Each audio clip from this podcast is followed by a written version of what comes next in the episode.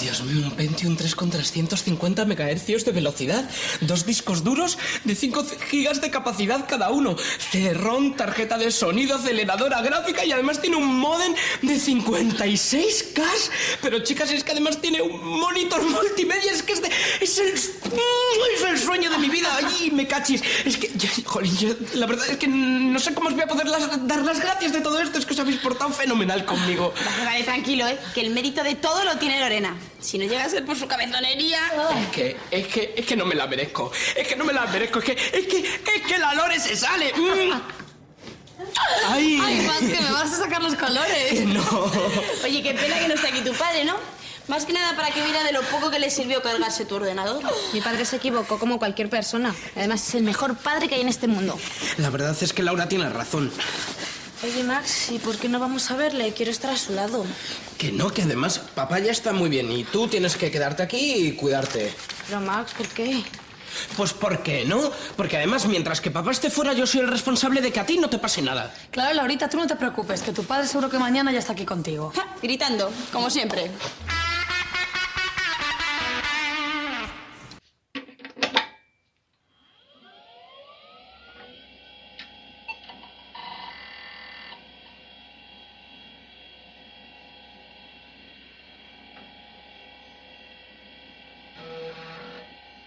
Bienvenidos y bienvenidas al MS2 Club. Obsoletos pero orgullosos.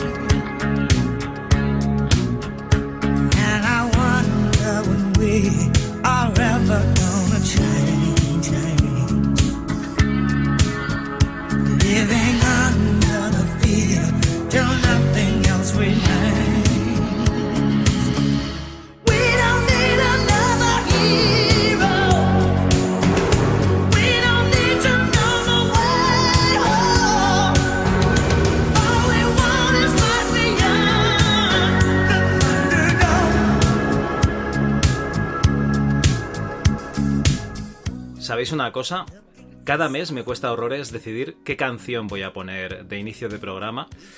Eh, ya sabéis, ¿no? Cómo funciona esto. Metemos un, corte de una peli o de una serie. Metemos eh, a Sonia dándonos la bienvenida, ¿no? Ese arranque de ordenador. Y luego la melodía compuesta por Xavi San Martín. Y la verdad es que el tema pues va bailando. Pues eh, un lunes me apetece poner un tema, luego lo cambio el viernes, luego no me acuerdo cuál había pensado, luego lo vuelvo a cambiar. Pero este mes las noticias han hecho que, la canción tenga que ser esta, la, que está sonando. Estaba por ti, Tina.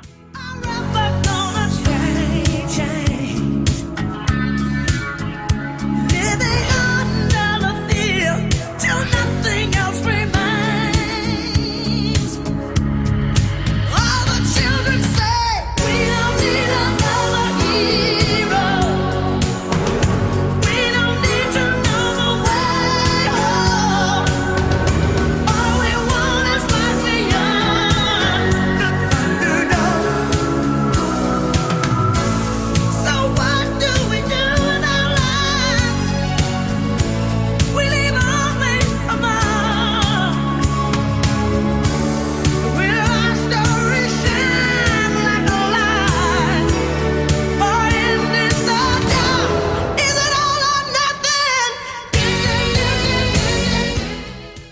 Cantabas que no necesitabas otro héroe, pero en este programa contamos con uno, un héroe, no sé si con capa o sin capa, de los más grandes. Desde Málaga capital, el hombre que susurraba las ROMs, el ayatolá de la emulación, Antonio Lozano, alias Logarán. ¿Qué tal, Antonio? Pues como siempre, Javi, incapaz de ponerme a la altura de la presentación. Pero bueno, contento, contento de grabar un MS2 Plus que ya me apetecía. Tú sabes que este es lo, este es mi, el sitio de mi recreo, ¿no? Como cantaba, como cantaba aquel. Así que muy a gusto de estar aquí. Y desde zonas boreales nos hemos traído a un auténtico chicarrón del norte. Él es Paul Urquijo, un tío al que le gusta mucho la fantasía oscura y el cine, ya que ha dirigido unos cuantos cortos y dos largometrajes, Irati y Errementari. ¿Qué hay, Paul? Pues bien, muy contento de que me hayáis invitado. Un placer estar aquí. Y, y nada, pues, pues ahora un poco cansado, la verdad, porque justo estoy terminando la promo de, de- de la peli. He estado viajando bastante ahora. Vine de- antes de ayer estuve en Cannes, he estado en Seattle, en Brasil, o sea, ando de aquí para allá con, con la peli, pero muy contento porque está funcionando muy bien. Así que, Hostias. guay. Muy bien, muy bien, eso mola mucho. Por último, se presenta un servidor, Javier Sancho, desde Calaceite, Aragón, completa el trío de locutores de este programa, el número 36 del MS2 Club. Y esto parece un chiste, ¿no? Va un vasco, un andaluz y un catalán. Pues es verdad, Javi. y se ponen a grabar un podcast. Hostia, y, y nada, un, un vasco internacional, ¿eh? Nosotros venimos de, de- currar, ¿no? Pero tú, hostia, ese curro mo- mola mucho. La promoción, aprovecha, tío.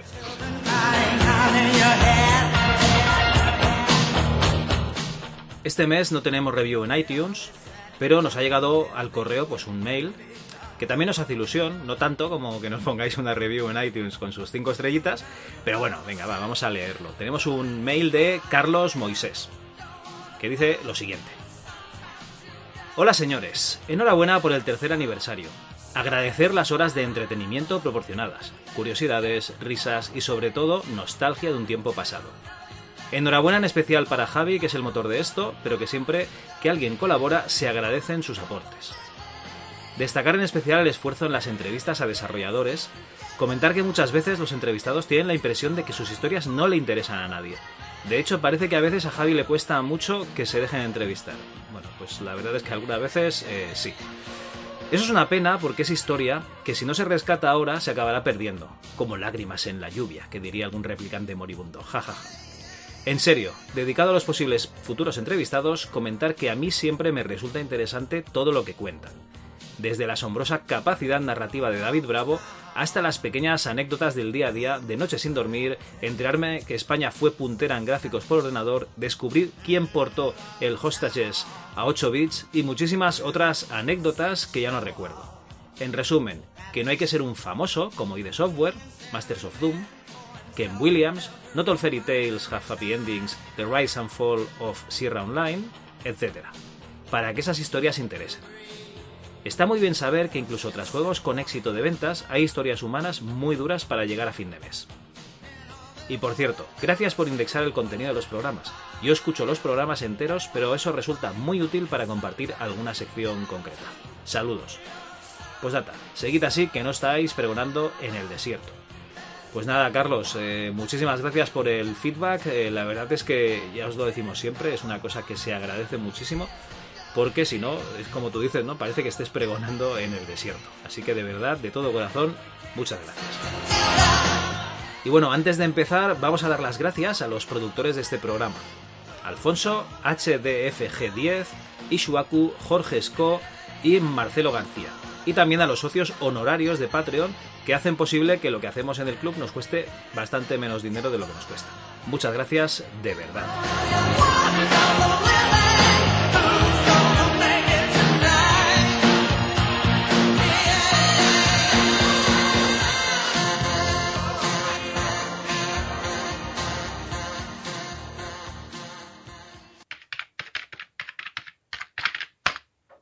autoexec.bat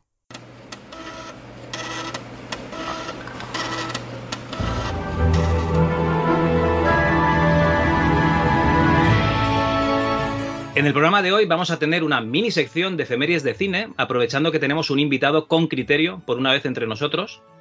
Después vamos a hablar de uno de los juegos grandes de MS2, una obra de ingeniería que parece increíble que funcionase en este sistema y que no es otro que Quake, de ID Software, un juego tenebroso de acción en primera persona.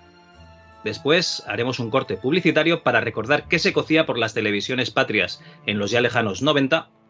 Y después de la publicidad tendremos noticias en la sección El MS2 Hoy, las crónicas lozanas del jovenzuelo Maese Threepwood y la sección de Martín Gamero de ese logo Hardware. Adelante, programa.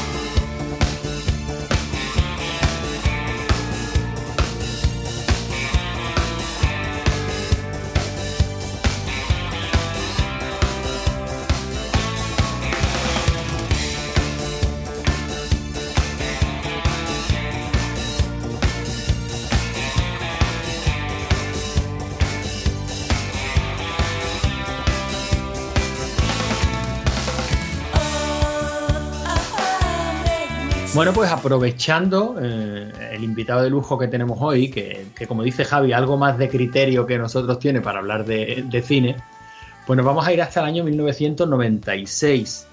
Básicamente porque el juego que ha elegido nuestro invitado es el Quake y el Quake pues, salió ese año. Nosotros hilamos de una forma espectacular. Y a Javi, porque hay que decirlo todo, aunque me ha dicho léelo tú, pero la sección se la ha currado Javi, eh, no se le ocurre nada mejor que hacer una especie de, de, top 3 o de top 5 o de top. Bueno, el caso es que tenemos una lista de películas que se estrenaron en 1996 que yo me he puesto a leerla y creo que hay mucho hate injustificado en eso de que los 80 molaban mucho y los 90 están denostados. No, no, en los 90 se hicieron cosas muy buenas, como siempre, o sea, como en cualquier época. Y tenemos aquí una listita de películas, yo os voy a leer los títulos y luego vamos a elegir tres cada uno. A ver si alguna se repite, a ver si alguna se lleva más de un, más de un punto. ¿Te parece que empecemos por nuestro invitado, no, Javi? Hombre, yo creo que, que sí, lo que pasa es que vamos a tener que leer la lista y, y que te vaya diciendo luego, ¿quieres decir? ¿Sí? Hombre, claro, primero leemos la lista o no os acordaréis. Yo sí, porque la tengo delante. Mira, se, la, se, la, vamos a se poner la, para que se la, la pasamos por el, Claro, se la pasamos Claro, por el chat para que él la tenga también. Yo la leo y luego sobre eso votamos tres cada uno, ¿de acuerdo? A la, a la de tres, a la de tres ponemos cada No, uno. hombre, no. Venga, vamos, vamos, vamos. Pero, ver, aparte, ¿dónde, la- dónde tengo aquí el chat? en, eh, en Skype te habrá salido en algún, en algún rinconcito el chat de. Es que no me sale aquí. el- Ah, mira, aquí está el chat. chat. Vale, ajá. Pues de todas maneras, esto como los exámenes, honores. bueno, ¿eh, Javi? Aquí no basta con votar, sino que hay que justificar. Y vamos Ah, a ir amigo. de la, de la tercera a la primera, ¿de acuerdo? Vale, perfecto. pues la- las competidoras son Trainspotting, Fargo, Tesis, La Roca, Mars Attack, Independence Day, Una jaula de grillos, Scream, Striptease, El paciente inglés, Misión Imposible, Jerry Maguire, Romeo y Julieta y Abierto hasta el amanecer. Y tenemos que elegir tres. Y hay que Hay elegir, que tres, solo tres pelis. solo Pero- tres, Ya, vale. que es lo difícil. La tercera, la segunda y la primera. Y para ponértelo fácil empiezas tú, Paul. Pa, es complicado porque, claro, yo. eh, hay algunas que vi en el cine. Claro, yo tenía 12 años. Y hay algunas que no he visto, que las he visto mucho después y me parecen obras maestras. Eh, pero voy a tirar más de nostalgia. Y. A ver, para mí las. las a ver, es que es complicado porque es que hay unas que son para mí mejores pelis, pero que no les tengo tanto cariño. Entonces, hombre, a ver, eh, para, para mí las, mm, las mejores, mejores para mí son Trainspotting, Fargo y Abierto hasta el amanecer. Para mí. Pero eh, tengo el corazón un poco partido con Scream, por ejemplo, porque la vi en el cine Además con una novieta que tenía de la época. Entonces, claro, ahí... Ahí, ahí hubo tocamientos, ¿no? Que, claro, No, cógeme tampoco, que me asusto, creas. ¿no? Venga, Los bueno, vascos para eso somos bastante... Hostia, te, voy a Ah, decir una cosa. es, ci- es cierto el Es cierto. mito. Paul, Ya, yo ya. escuché un podcast muy bueno que se llama La Ruina, que, que, bueno, que lo hacen en, en distintos teatros de España. Y consiste en que tú sales allí y explicas una, una ruina, una putada que te ha pasado, una situación bochornosa, etcétera, ¿vale? Pues van por toda España y siempre suele salir alguna ruina de sexo, por lo que sea. Pero cuando van al País Vasco, y han ido unas cuantas veces, nunca, nunca ha salido nunca ninguna de sexo. Entonces, eh, ¿nos confirmas que realmente si vamos al País Vasco solteros, volvemos solteros? Bueno, hoy en día la cosa ha cambiado ya, pero Ah, vale, vale. creo. Di- Dicen, Dicen. sí, pero mm, eh, es posible. Vale, vale. bueno, bueno, perdona, perdona. Eh, Scream con una novieta, vale. Sí, pero joder, luego también Mars Attacks me encanta. Me, pare- me, me pareció una maravilla. Y luego con Independence Day también flipé, claro, en el cine. O sea, pero tengo que elegir tres, ¿no? Sí Y o por sí. orden. La 3, Sí. la tercera, la segunda y la tercera, primera. la segunda y la primera. Mira, voy a, voy a, voy a tirar de, de- de nostalgia y voy a quitar Fargo, porque Fargo, aunque creo que es mm, la mejor de todas, la vi muy, mucho, muy después. Y en el 96 yo- yo me me voy a quedar con Trainspotting, con Scream y con Abierto hasta el amanecer. Por ese orden, ¿eh? Transpotting 3, la tercera, Ah, no, Trainspotting, la primera, la primera, ¿vale? Abierto hasta el amanecer. Ah, perdón, ¿vale? Y Scream. Mm, No, vamos a poner Trainspotting, Abierto hasta el amanecer y, y Scream. La primera, Transpotting, la segunda, Abierto hasta el amanecer, y la tercera, la que menos cariño, Scream. Eso es. Vale, perfecto. Venga, yo las tengo ya muy, muy facilitas. La primera, abierto hasta el amanecer. La segunda, voy a poner Transpotting. Y eso que en lugar de verla en el cine me fui a ver el condón asesino con los amigos por las risas. Soy un desastre. Pues tío. tampoco, pues tampoco es muy graciosa, Javi. Ya, ya, bueno, pero solo la escena del váter es mejor que toda. La película de, de- Bueno, en fin, es igual, una mierda. Cuando un asesino, lo siento, pero no. Y por último voy a poner Independence Day porque me río mucho. Es que soy muy tonto. Y encima salen virus hombre. informáticos interdimensionales. Una maravilla. Bueno, pues yo voy a poner la primera abierto hasta el amanecer, eh, pensando como pienso, que no es ni muchísimo menos la mejor película de la lista, pero es con la que yo mejor me lo pasé, me lo, me lo pasé bomba. La segunda, Transporting, que me flipa, me sigue flipando a día de hoy. Y la tercera voy a poner una jaula de grillos. Porque cualquier momento es bueno para reivindicar a Robin Williams y en esta película estaba para comérselo, estaba, estaba divertidísimo. La película es muy divertida, me lo paso bomba con ella y oye, alguna comedia hay que poner de vez en cuando, todos no van a ser vampiros, vísceras y sangre. Y nadie coge tesis, ¿eh? ¿Os dais cuenta de la injusticia? Me cago en la mar. Tesis Bueno, pues, eh. es que es una peli, Javi, eh, que a mí me flipó en la época, que me ha flipado mm, posterior, en posteriores visionados y que cada vez se- me desmonta más. Creo que está envejeciendo regular. Eh, y no quiero volver a decir lo malísimo que es actuando en Noriega. No quiero volver a decirlo porque ya lo he dicho muchísimas veces. Pero mm, es que creo que se carga la película. Sinceramente creo que se carga la película, que puede ser que yo ya sea un señor mayor y que le haya tomado un asco a este pobre muchacho que no tiene culpa de nada, pero creo que se carga la película. Vale, vale. Bueno, hemos coincidido en. De hecho, por puntos, la primera sería abierto hasta el amanecer. La segunda sería Trainspotting. Y aquí lo que no coincidimos es en, en- en la tercera, ¿no? Que tenemos Scream, Independence Day y una jaula de grillos. Aunque yo cualquier día de estos pondría La Roca, ¿no? Por ejemplo, Bueno, que me lo pasaría igual de bien que con Independence Day, directamente. Nada, eh, Es Michael Vemos- Bay y desatado. Sí, sí. Ya ves. Y vemos los gustos, ¿no? Porque tenemos abierto hasta el amanecer, que en realidad tenemos dos pelis al precio de una. ¿no? Sí. El segmento de, digamos, del atraco, ¿no? De la huida y el segmento de los vampiros, ¿no? El segmento de, de- de Quentin debía ser y el de, y el de Robert Rodríguez. Una, una pasada de peli. Pero es que ¿Esta la visteis en el muy, gamberra. Sí, yo, yo la sí, vi, yo, yo no, no la vi en el cine. Yo se la vi eh, alquilada, recuerdo. Y bueno, o sea, a ver, eh, a, a nivel personal, me- para mí también estaría en, la- en el primer puesto. Pero claro, a mí ya, ya sí que es verdad que las películas las valoro de otra manera, ¿no? Por eso Fargo, por ejemplo, o sea, me parece muy superior, pero, pero no le tengo tanto cariño. Eh, pero hostia, abierto esta Mercedes que era, era maravillosa. Teta la primera vez- enroscada. Ya ves, la primera vez que vimos a Danny Trejo y a, y a Salma Hayek. Salma Hayek espectacular, madre Sex mía. Machine. Y Sex Machine, hostia, es El verdad. Tom Savini, Savini, tío. ¿no? Tom Savini. Sí. Y Hostia, joder, que- es que era maravilloso. Es, es, es probablemente de las. Igual es la peli de Rodríguez que más me gusta, ¿eh? Mm, Eh, o sea, Sí, Sin City está guay Sí. porque está muy bien, es muy redonda y tal, pues Sin City. Pero hostia, ¿eh? Es- porque me parece más de, de Rodríguez que de Tarantino.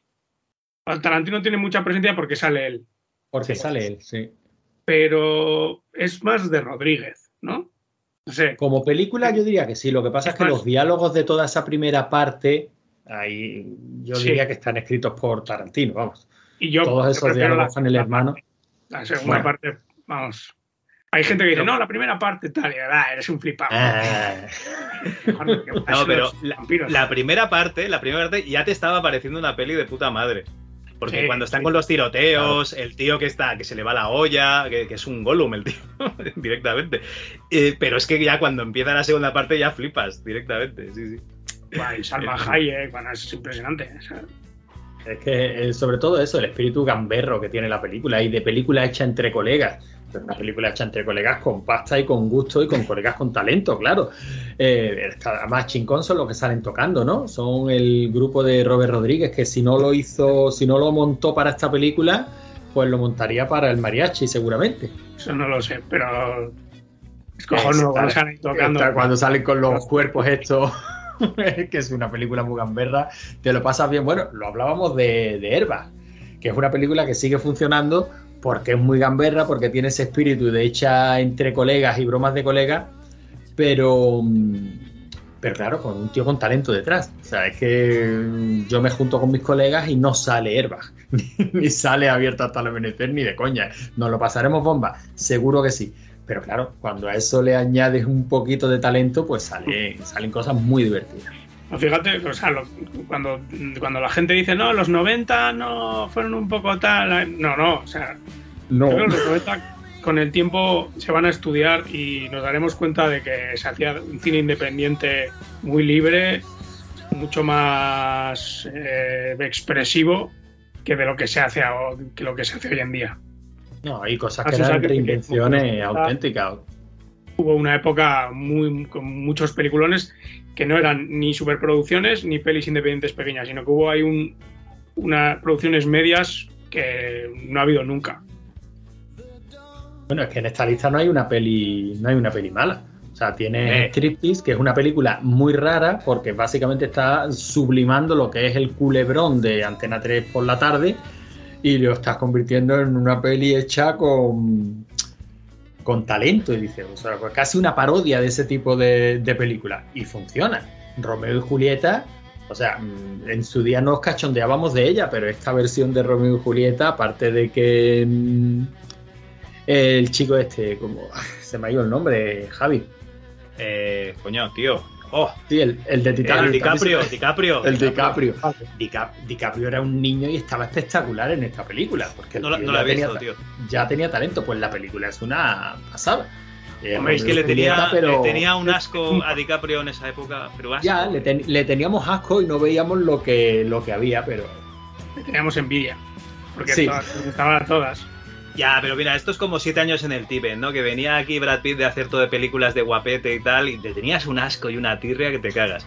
pero luego se empieza a hacer unos papelones, tío, entre entrevista con el vampiro, 12 monos, eh, eh, amor, a quema, amor a quemarropa. Snatch, Seven. Snatch es- bueno, Claro, tío, es que empieza a hacer unos papelotes que dices, este tío, aquí hay alguien, aquí, aquí hay pedazo de actor que te cagas.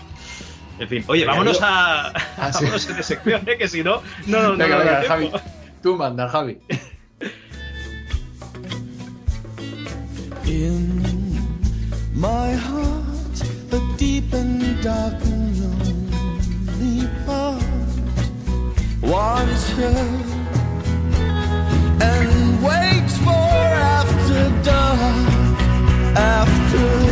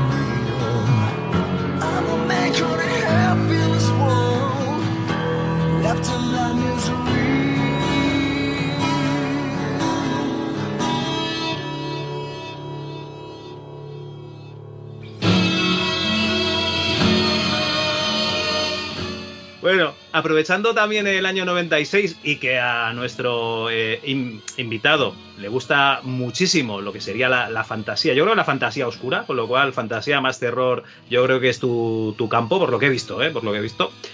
Eh, tenemos aquí que la, la revista Fangoria, y yo no tenía ni idea de que lo hacían, tiene unos premios anuales desde el año 92, que es la Fangoria Chainsaw Awards, ¿no? Lo- los premios motosierra de Fangoria. Y en el año 96, pues teníamos. eh, Ojo, los títulos que teníamos, ¿eh? Teníamos como mejor actor a Christopher Walken por Ángeles y Demonios. Que esto no es que sea media producción, sino que si quitas a Christopher Walken, esto es una producción. Vamos, esto es lo que se hace en cinco amigos un fin de semana. Sí, sí. Una producción de, diálogos, de diálogos. Tenemos a la mejor actriz como Jada Pinkett Smith por Caballero del Diablo, que era una aquella. ¿Cuál era? Caballero Eh, del Diablo es de cuando a Fangoria le dio por, por producir películas con Creepy, presentadas por Creepy, el de Creep Show, el de... Sí, bueno, el de Creepy. Y, y había una en la que el Caballero del Diablo era uno, eh, creo que era el Longinos, el que le clavó la lanza a Cristo en la cruz y recogió la sangre de Cristo en un botecito. Y eh, básicamente eran las pelis que se hacía Carpenter. O sea, están encerrados en un, un álamo. Están encerrados en una posada, este caballero del diablo, con unas gotitas. mm, Te sonará la imagen de echar una gotita de sangre en la ventana y hacer una especie de marco mágico por el que no pueden entrar las criaturas del demonio. Y el demonio lo va persiguiendo porque, en fin, es una chorrada de un grupito de gente encerrado en una casa con un tío que viene en- desde los tiempos de Cristo, eh, con la sangre de Cristo para protegerse solo y exclusivamente del demonio, es una lucha eterna del bien contra, contra el mal. Es con efectos especiales prostéticos, mm, todo, mucha sangre, muchos monstruos, mucho, una salvajada bastante gamberra y te lo pasas bomba con ella. Caballero del Diablo. Esa la vi yo en un estreno que hicieron en, en el que era Festival de Cine Fantástico de Málaga. Antes de que se convirtiera en el Festival de Cine Español, había un Festival de Cine Fantástico en Málaga que duró una serie de años, estaba organizado por la universidad. Y ahí vi yo la, ¿eh? El el Festival de Cine de Málaga. Ah, sí, pues fíjate yo ni enterarme y, qué- y dónde lo hacen. Ah, bueno, pues me tengo que enterar. Sí, de hecho, echaron Irati este año. Ah, sí, pues Sí, fíjate. estuve, pues, estuve yo. Pues, para haberlo sabido, Paul. Ni idea, ¿eh? Porque fíjate que yo recuerdo ese festival de hace un porrón de años cuando empezó. Y vino gente por aquí como Brian Yuzna a presentar una de. mm, Pues una de las que hizo por aquel entonces, que estaba basada en los mitos de Chulu. Eh, o sea, hacían cosas muy. Bueno, Dagón también se. Dagón, podría ser. O, o, Igual, bueno, no, o igual es posterior, Dagón. No, no, Dagón es posterior. De, por- yo te estoy hablando de antes de la Fantastic Factory. Y yo tenía completamente olvidado ese festival de cine fantástico. Asumimos que todo el apoyo institucional se fue para el Festival de Cine Español, como realmente pasó. Y el Festival de Cine Español de Málaga, pues sí, tiene mucha presencia, tiene mucha alfombra roja, tiene mucho. Pues en fin, mucho predicamento en los medios, pero del de cine fantástico ni yo mismo sabía que se seguía, que se seguía haciendo. Pues está muy bien, ¿eh? Tienen una selección de pelis internacionales potentilla. Hombre, tiene, yo- ya digo, estamos hablando de 30 años de- con fácil de, de festival. Sí, sí. Pues bueno, pues ya sabes, el año que viene al Pancine. Pues el año que viene al Fancine, que le den al de cine español. no, hombre, no, que también, que también gusta ver la ciudad vestida de cine. Bueno, tenemos eh, la mejor eh, película directa a vídeo, Un castillo alucinante, que es de la Full Moon y yo no, no- no la he visto, no, no tengo ni idea. Y luego, eh, idea. En la categoría de mejor efectos especiales tendríamos Especies, Un castillo alucinante, Tales from the Hood y Ángeles y Demonios, pero la ganadora fue Caballero del Diablo. Sí, que hay- pero especies. Bueno, especies. Sí, sí, a nivel de efectos estaba muy bien, pero es que ya digo que este caballero de... Estamos hablando de Fangoria. Y esta gente le tiene una afición al látex que lo flipas. Y especies ya sí me empezaba a meter algo de efectos digitales, ¿no? Ujú. Sí me quiere sonar ya eh, bastante efecto digital. Y Caballero del Diablo no, eso es todo prótesis y sangre artificial y... Claro, Y y ese- ese... mola más la, el maquillaje. Sí, sí, eso para Fangoria tenía más tirón. Claro, no os preocupéis, ahora lo arreglan un poco. Eh, mejor guion, Seven, ¿vale? El girito final, que nos falte. La mejor banda sonora competía unas cuantas, eh, Seven, Ángeles y Demonios, Tales from the Hood, Caballero del Diablo, Especies y tres nuevas. El pueblo de los malditos, Un vampiro suelto en Brooklyn, la de Eddie Murphy, y Lord of Illusions, El Señor de las Ilusiones, que esta es la que ganó la mejor banda sonora. ¿El pueblo de los malditos, la de Carpenter, le hizo en la música también? Eh, pues no sé si le hizo la música. Pone John. Carpenter y Dave Davis. Sería suyo también. Esta versión está muy chula, ¿eh? O sea, se la ningunea bastante, pero esta versión del pueblo de los malditos está muy bien. Yo creo que está- Carpenter no siempre. Menos en Fantasmas de Marte. También. Fantasmas de Marte está muy bien. Eh, Tiene su voy a rollo, hacer el- ¿no? pues claro, voy a hacer el Álamo otra vez y me lo llevo a Marte. claro, ¿Por qué no? Ponle un, fi- ponle un filtro rojo, si es lo mío. Madre mía. Bueno, eh, mejor actor secundario. Aquí eh, eh, seguimos con el terror. Kevin Spacey. vale. Eh, mejor actriz secundaria, Virginia Madsen, por Ángeles y Demonios. Qué guapa era esta chica, madre mía. Eh, la mejor producción, mm, digamos, no directa a vídeo, Seven. La peor producción, Halloween, La maldición de Mike Myers. ¿Esta cuál debía ser? La, la número No sé, Pues esta sería la cuarta. cuarta, puede ser, sí. Y, eh, La segunda es la que todavía está es la la que es en el hospital, inmediatamente a continuación. Esa es la tercera. Esta es la sexta. Hostia.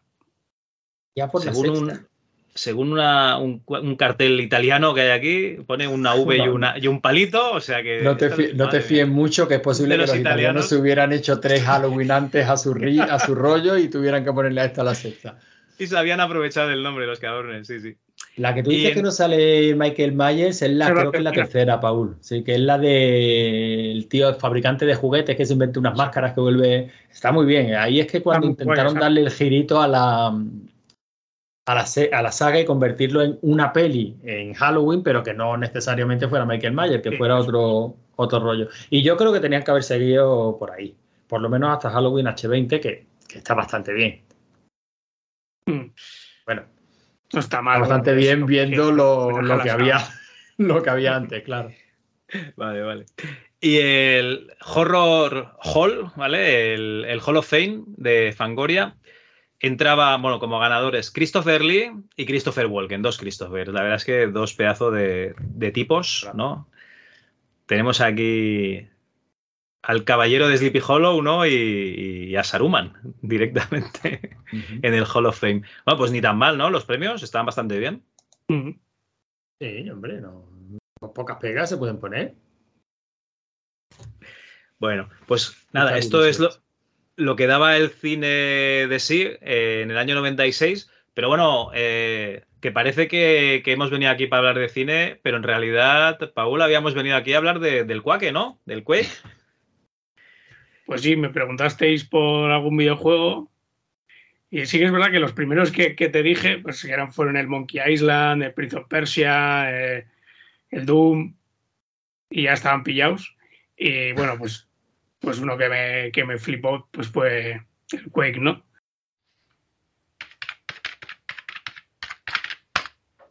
Juegos.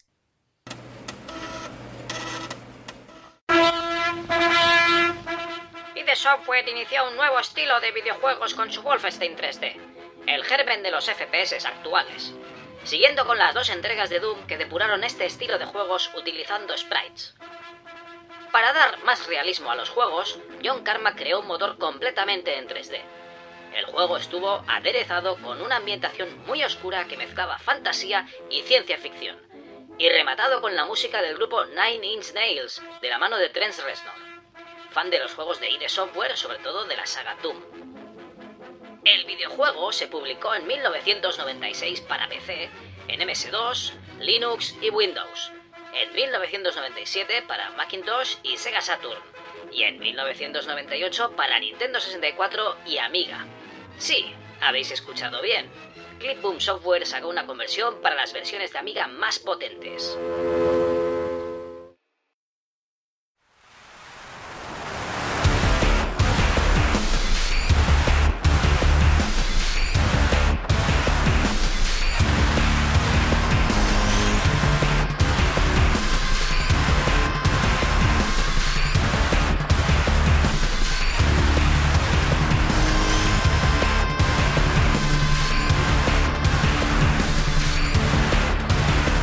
Que es verdad que, o sea, primero había jugado a los Doom y al Wolfenstein, pero yo, yo tenía un, un 386 en el que podía jugar justa, justamente al, al- bueno, al Wolfenstein sí y al, y al primer Doom, pero el Doom con muchos disquetes, me acuerdo que era, era muy, muy farragoso. Pero luego tuve un Pentium 2 y ahí fue la primera vez que pude jugar a, al Quake. Y claro, de repente, ¿no? Es, ese, o poder jugar con el ratón, con la cámara libre, además con esa estética entre medieval y, a veces cibernético, pero sobre todo era, como muy medieval, ¿no? La- Las pistolas de clavos y, los monstruos y demás. Y que luego, cuando con el tiempo, mm, claro, yo en esa época pues tenía 12 años, luego más adelante leía Lovecraft y me di cuenta cuando lo volví a rejugar que, que el monstruo final era Subnigurat. O sea que luego además tenía ahí como un trasfondo Lovecraftiano, ¿no? Que pasó lo mismo con el Alone in the Dark. El Alone in the Dark, en el- el- cuando estás en la mansión, al principio de, de niño me flipaba. O sea, me acuerdo que me, me estalló la cabeza cuando iba andando y sonaba la madera y, ¿no? Eh, o sea, me parecía, y cómo moría y, "Uh", tal, y bueno, daba todo mucho miedo, me parecía increíble. Y de hecho, mira, lo- lo- Qué cabrón, tendrá una longinidad que hay. ¿lo tengo? Hostia. Hostias. Bien. bueno, estos son mis, mis tesoritos, son estos. Esto Oh. Monkey Island tengo con. con con la su- rueda de antipiratería. Oh, Bueno. hostia. est- Esto Sí, es nivel sí, pro, ¿eh? Las instrucciones y todo. Y esto. Está bien. Y el Doom 2. Encaja. Hostia, el Doom 2 Sí, sí. encaja. Y, y bueno, pues el Quake, pues, eh, pues fue era increíble, ¿no? O sea, eh, como todo el tema de la sangre con los píxeles, me acuerdo que era impresionante cómo saltaban, o, las explosiones, ¿no? To- Todas esas dinámicas que de repente era todo como súper fluido y súper violento, ¿no? O sea, esas, yo qué sé, eh, la pistola de rayos, o aparece, me acuerdo, los, los enemigos eran súper violentos, todo súper rápido, habían eh, esa, esa especie como de gigante blanco lleno de sangre que iba corriendo y le te lanzaba rayos también. ¿no? Y pues la verdad es que, mm, no sé, me, me- yo, claro, yo era muy joven y me, me flipó. La verdad es que fue una pasada. Yo ya venía del, del Doom, que el Doom me, me- encantaba. Eh, pues todo, o sea, la música, los diseños, de, yo, ¿cómo era? John Cormack, era el... Bueno, John. Carmack era el, el programador del motor. Teníamos a, a John Romero, que sería el, el rockstar que decía que el juego lo hacía él solo, básicamente.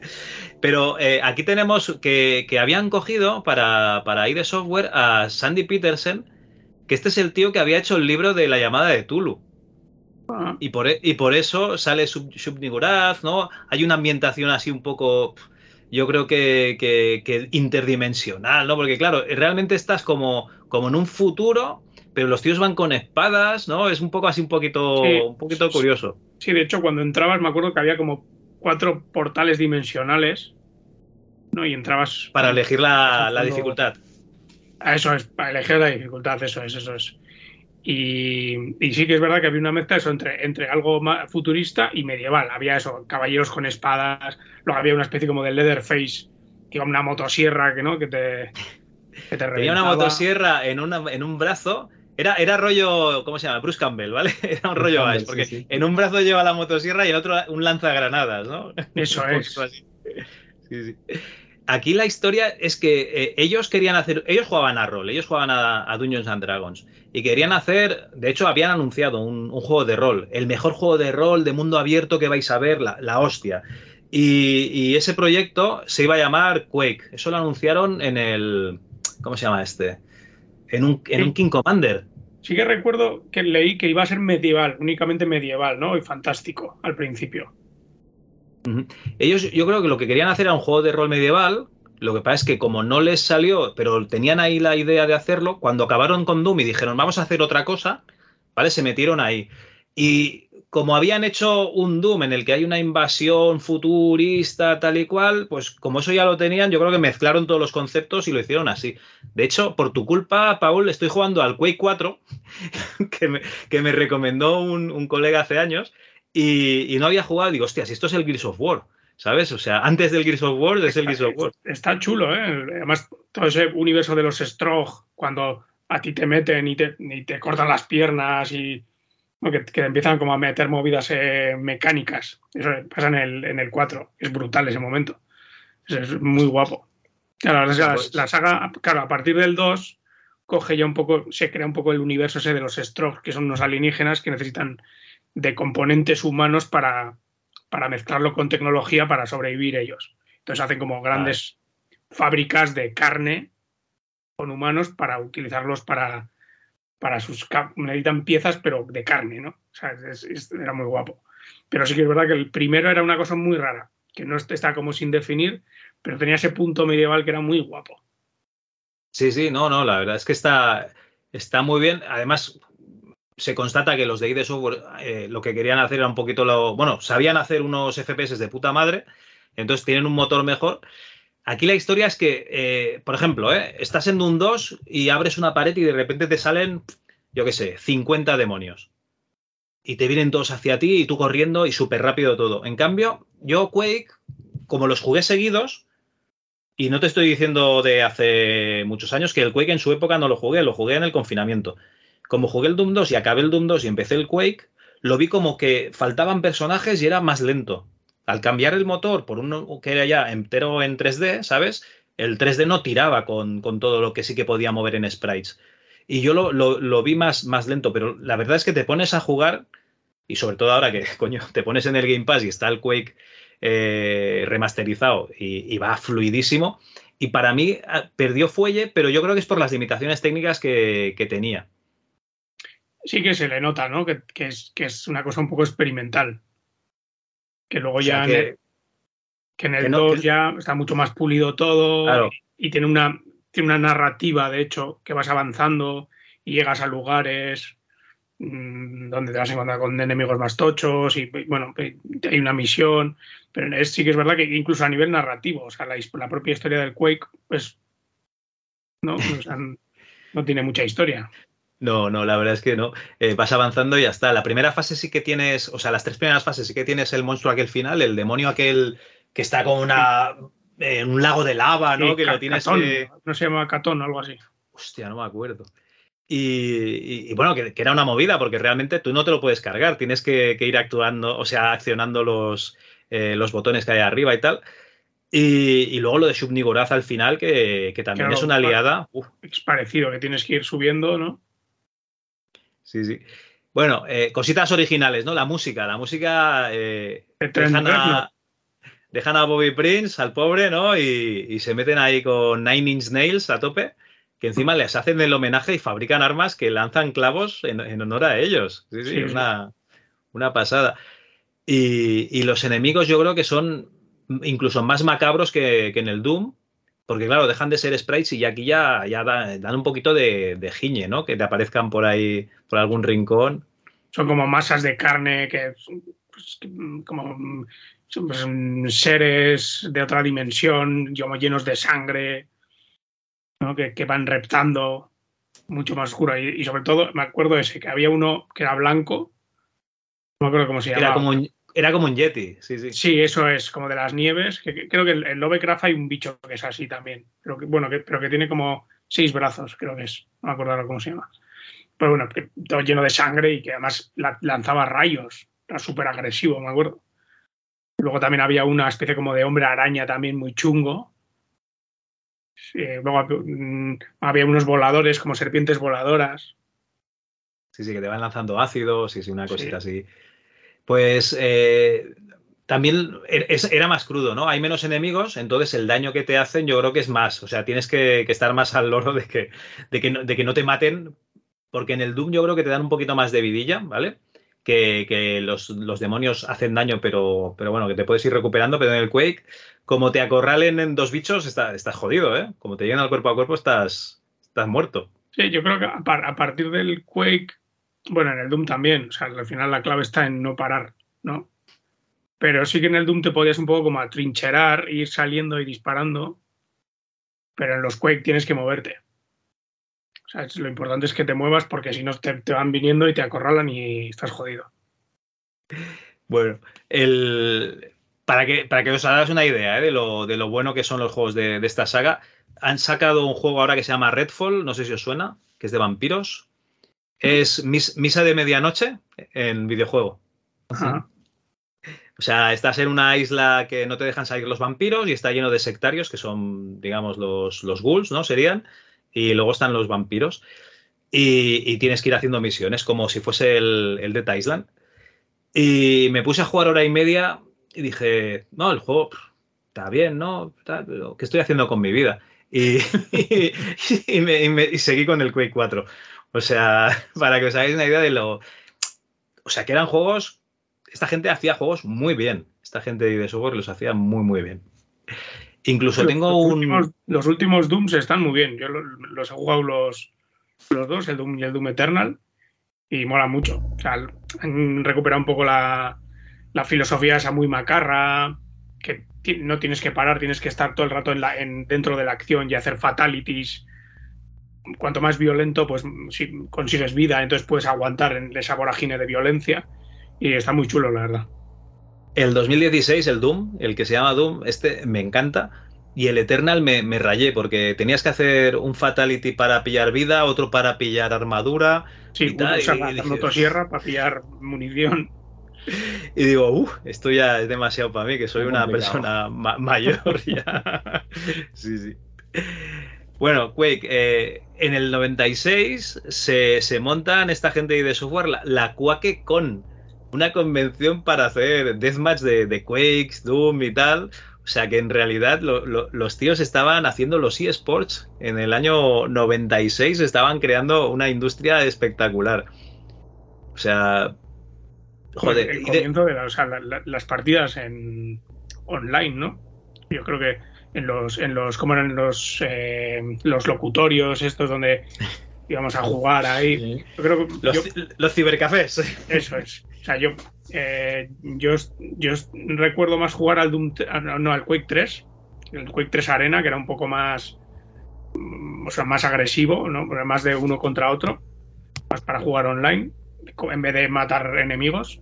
Y, y yo, bueno, fueron un poco los pioneros, ¿no? De, de ese tipo de, de juegos. de lo que hoy en, hoy en día es lo normal, es jugar contra otro jugador. Yo diría que sí, por lo menos así en modo competitivos y tal, hombre, intentos de juegos online y siempre ha habido un juego uno contra otro, o sea, estamos pues, prácticamente desde el comienzo de la, de la informática lúdica, ¿no? Siempre ha habido alguna posibilidad de jugar en red con otro tío. Pero yo por lo menos las- los primeros recuerdos que tengo de, de jugar con otro tío conectado con su equipo, aunque es verdad que era en, en la sala de, de informática de, de la universidad, eh, y era jugando al Doom, pero es verdad que lo que veías en los cibercafés era eso, era Doom, era Quake, era... Y luego ya unos años después los Counter-Strike y... Pero sí, sí. Pero por, por ahí andaría, claro. O sea, si es que nada más divertido que matarte con tres o cuatro colegas a ver quién queda en pie. Eso es. Era, era la hostia, la verdad es que molaba. O sea, yo recuerdo que en la, en la facultad de, de Sabadell, donde, donde al final me saqué la carrera, pues soy muy manta. Yo me empecé en la UPC, pero luego allí ya no, no me saqué nada, alguna asignatura suelta. Eh, jugaban al Blood, al Blood. Y, Ah, a mí, a mí sí no me ha gustado nunca, Javi, creo que lo hemos hablado alguna que otra vez. De la Ah, tumba. ah, rasero. Salió de la tumba, sí, sí. El, a ver, el Blood mola mucho, lo que pasa es que eh, es una putada. Yo tendré que jugar al juego remasterizado de alguna versión remasterizada. Eh, el Quake, tú tienes el ratón y tienes movimiento libre. En cambio, el movimiento de arriba y abajo, de, de mira- de apuntar arriba y abajo del Blood, es eh, con cursores, y- o sea, con cursores con teclas. Ya. Y yo no, yo no me aclaro. Yo, pff, igual que el Heretic, si tienes que empezar a subir y bajar con teclado, Sí. yo no puedo. Entonces, eso me, me mata. Y Bueno, luego empezaron. El Vlad y o el Heretic son modificaciones del motor del Doom, ¿no? El Quake ya es otro rollo, ya es otro motor completamente El- distinto. El Blood es el, el del Duke Nukem 3D, el, el Build Engine. Sí, son sprites, sí. Sí, y el, y el Heretic y el, y luego lo que sería el Exen y tal, estos sí que eran los de, si no me equivoco, eran los de Raven, que esta gente hacía los eh, hacía versiones de, de los, los motores de, de ID. Esa, esa gente sí, sí util- utilizaría el de Wolfenstein y el de, y el de Doom. Sí, sí. Bueno, pues eh, la verdad es que el Quake, ya os digo que yo es un juego que no jugué en su día, yo creo que jugué antes al Unreal. ¿Sabéis? Echar unas lance de, de- de- de echar tiros ahí con el Unreal, con los dos disparos, ¿no? El primero y secundario y tal, eh, que al Quake. Y me llama la atención que, que yo tuve un alumno en el 2018 o así, que el tío ya era talludito y, y tenía un tatuaje del Quake, tío. Y a mí me flipaba, digo, hostia, sí que he tenido que marcar este, este juego al chaval, ¿no? Para, para llevar un tatuaje. Yo nunca me haría un tatuaje de, de un videojuego. Y mira. y aquí tengo el Doom y el Monkey. A tope. en fin, qué, qué desastre, qué desastre. Bueno, eh, ¿al Quake llegaste a jugar online o, jugabas tú solico en casa? No, yo siempre, yo soy de jugar solo. De hecho, yo jugué primero al 2, recuerdo. Antes que al 1. Y, jugaba en casa. O sea, no, no jugaba online. En esa época, creo que no sé si ni si tenía internet en casa.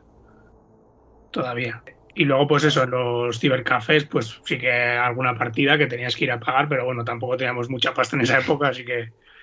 Así que no. Incluso hoy en día tampoco juego online, ¿eh? porque es requiere al, fi- al final competir contra gente que le mete tantas horas y yo no tengo tanto tiempo. Al final lo que hago es, yo estoy currando y cuando termino de currar me vengo a casa y a la noche me pego una viciada y ya está. Entonces el online requiere mucha, mucha dedicación. Sí, sí, tú eres de, lo- de los nuestros. Antonio Sí. y yo, yo creo que somos iguales, que esto del online se lo dejamos a, lo- a los jóvenes, a, lo- a la, A, los- gente- a la chavalería, a la a chavalería. la chavalería. Sí, sí. Yo estoy ahora, por ejemplo, me, me gustan los Dark Souls y el Bloodborne y estos de From Software, no sé si los conocéis, y, ahí, y tú vas jugando tu partida, pero si estás conectado online te pueden invadir. Y de repente aparece un tío con un nivel de la hostia y, dices, y tú así como, pero, pero ¿por qué? Déjame en paz, déjame en mi mundo, con mis, con mis enemigos con su IA limitada. ¿Sabes? Hostia, no sé si te ha pasado, pero yo me acabé el, el- el Doom y digo, va, soy el puto amo, me voy a meter una partida online y, y- y vas a flipar. Y No el, que eso, flipé, el que flipé fui yo. El que flipé fui yo. Esto, pero esto me pasó con el Fortnite. El Fortnite se lo instaló mi hijo en el ordenador y, y- y yo volvía un día del, de- del trabajo y digo, "Vaya puta mierda de día, me voy a echar unos Fortnites y me desestreso. Y no me dejaban casi ni, ni- ni salir al mapa. Ni digo, salir, ni, ni, no, me he es estresado aparecer, más. morir, aparecer, morir. Para gente Sí, joven, esto no. sí, sí, el juego online para gente joven. Claro, que no se puede competir lo que ha dicho Paul, no se puede competir con gente que vive ahí. Directamente. llegas de vez en cuando y no puedes competir con gente que vive ahí. Bueno, pues el, el, el Quake es uno de los juegos buenos del 96, pero ojo que el 96 hubo joyitas. Está el Command and Conquer, el Red Alert, ¿vale? El de los rusos, bueno, Estrategia, sí. rusos, rusos del Sí, sí. futuro. Y está el Crusader, lo que no me acuerdo si el No Remorse o el otro, el No Regret, que este juego también es espectacular. No, me acuerdo, ese, no, ese no lo jugué. ¿Cuál has dicho, Javi? Que se me- El eh, Crusader, Crusader, No Remorse. Mm, Ya, el Tomb Raider salió. Pues el Broken Sword pazo. bueno, salió en el 96. Metal Slug. ¿El Metal Slug es del 96? Sí, eso pone.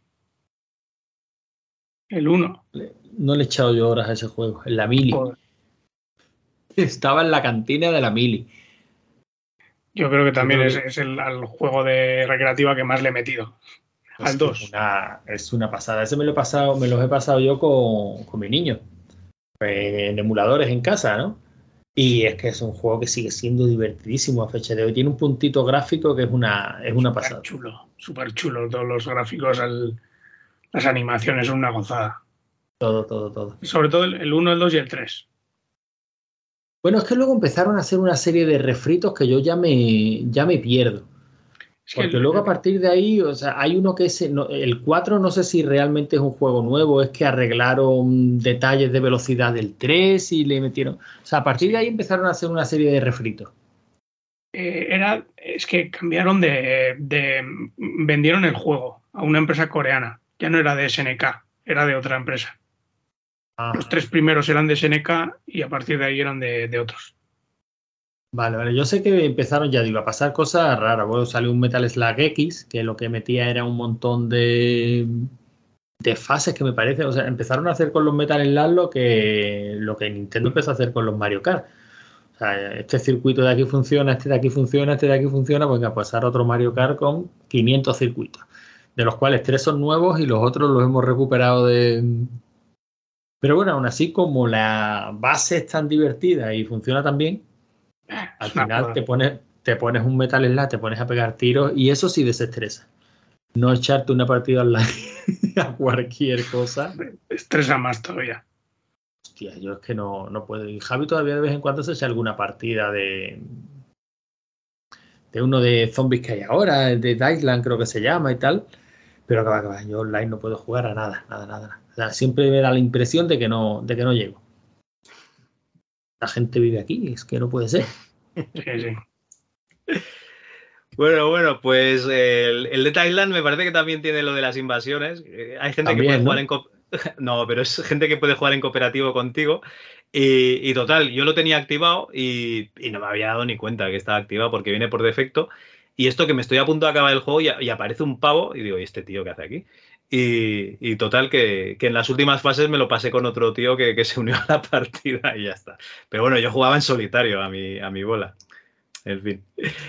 Bueno, bueno, Paul, ha sido un placer tenerte aquí en el MS2 Club para que nos hablases de Quake, aunque ya has visto que, que te hemos engañado para que nos hables de cine, en realidad, porque eh, tú no, no te acordarás, pero cuando eh, se estrenó en Netflix Elementary, yo fui uno de los que puso, hostia, pues esta peli me ha molado, ¿no? Porque es una película de fantasía hecha en España, encima de fantasía, co- coño, con demonios, eh, muy aquelarre, ¿no? Como te comentaba antes, eh, se ve ahí mucha, lo que comentabais, ¿no? Pues mucha, eh, joder, flora y fauna. Sí, folclore. mito- mitología, Mitología. mitología española.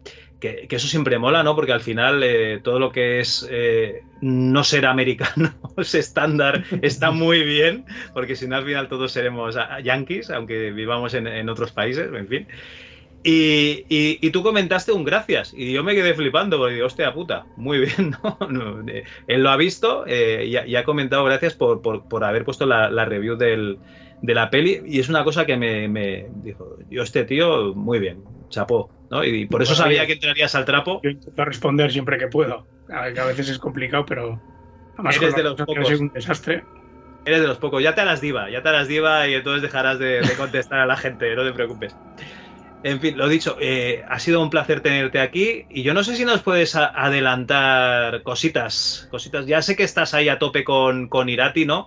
Aunque ahora Irati, eh, oye, yo, yo no sé si fue en Amazon Prime esta semana, que me parece que, que ya se puede ver, ¿no? Sí, ya a partir de, de la semana anterior ya se- está disponible. Y dentro de poco saldrá también el Blu-ray con extras suculentos. Para, para los coleccionistas, porque ya sabemos que hoy en día pues poca gente, ¿no? Pero, pero hay- va a haber extras, sí. Es, es complicado. Yo creo que el mercado este físico al final va a ser, sí, lo que comentas tú para coleccionistas. Sí, sí.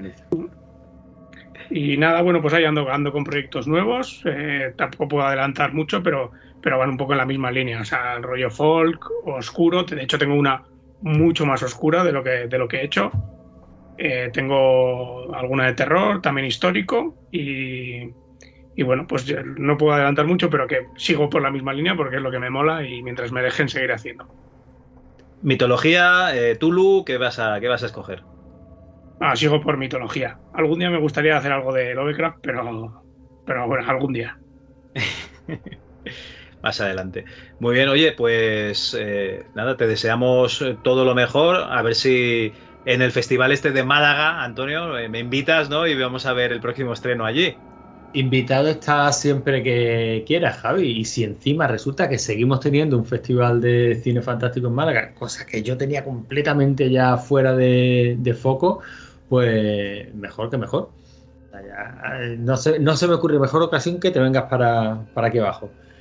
Y Paul, lo dicho, yo encantado de haberte conocido. O sea, la verdad es que eres un tío majísimo y haces unas películas mm, cojonudas, estoy seguro, todavía no la he visto, pero te repito lo que me dijo mi hermano. Vela que te va a volver loco, porque es una película muy vasca. Y lo ha dicho con, como un cumplido. O sea, ha dicho, es que te lo vas a pasar bomba. Y digo, pues tío, estoy deseando meterle mano a tu trabajo.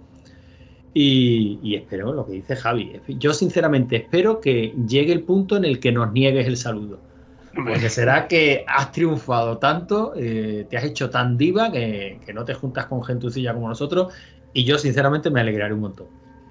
Cuando haga la, la adaptación del Quake. O sea, hacemos un, hacemos un podcast. Ojo, ojo que las pelis, las pelis basadas en el mundo de Doom y tal tampoco no lo han petado mucho, ¿eh? Bueno, pero porque se han hecho mal. No se pueden Ah, hacer. vale, vale. Ahora estamos esperando una adaptación de una película de- que- de- del universo de Lovecraft buena, ¿no, Antonio? ¿Alguna...? Sí, Lo estoy, estoy pensando. A ver, esta del color de- del espacio que hizo. Bueno, por lo menos algo tenía. La, granja, la granja maldita. Eh, era la de. Sí, oye, la del motorista de fantasma, se me van los nombres. La de Nicolas Cage. Tenía su punto. Ya por lo menos se parecía. Hombre, bueno, y por supuesto Dagon, que, que es maravillosa. Tú, Que todavía eh, es un estreno, o sea, es un terreno por explorar todavía lo que Carpenter Sí. estuvo ahí, Bien, bien hecho, sí. Es un ser terreno totalmente por- directo, por- pero, pero es un terreno a explorar todavía. A, a ver, se han hecho cosas muy divertidas basadas en y que en, en absoluto eran una adaptación, ¿no? Re- Reanimator o Resonator, son, son películas divertidas y gamberras que creo que ha quedado claro esta noche que, no, que nos mola, pero buenas adaptaciones. Sí, pero eso no es lo claro, No son, efectivamente, no son. Bueno. ya haremos, ya haremos. Si nos dejan, haremos. Pues nada, Paul, que haya mucha suerte y esperamos poder verlas. Oh, pues. Nada, muchas gracias. Un abrazo. Agur. Agur.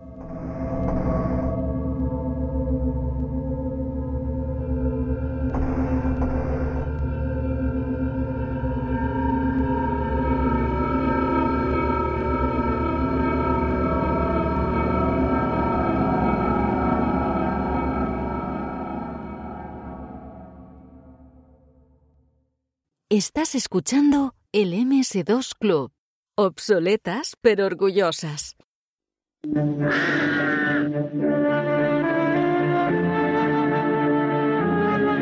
Cuando las gentes sabían de su pasado a través de los cuentos, explicaban su presente contándose cuentos y predecían su futuro con cuentos, el mejor lugar de la casa junto al fuego se le reservaba siempre al cuentacuentos.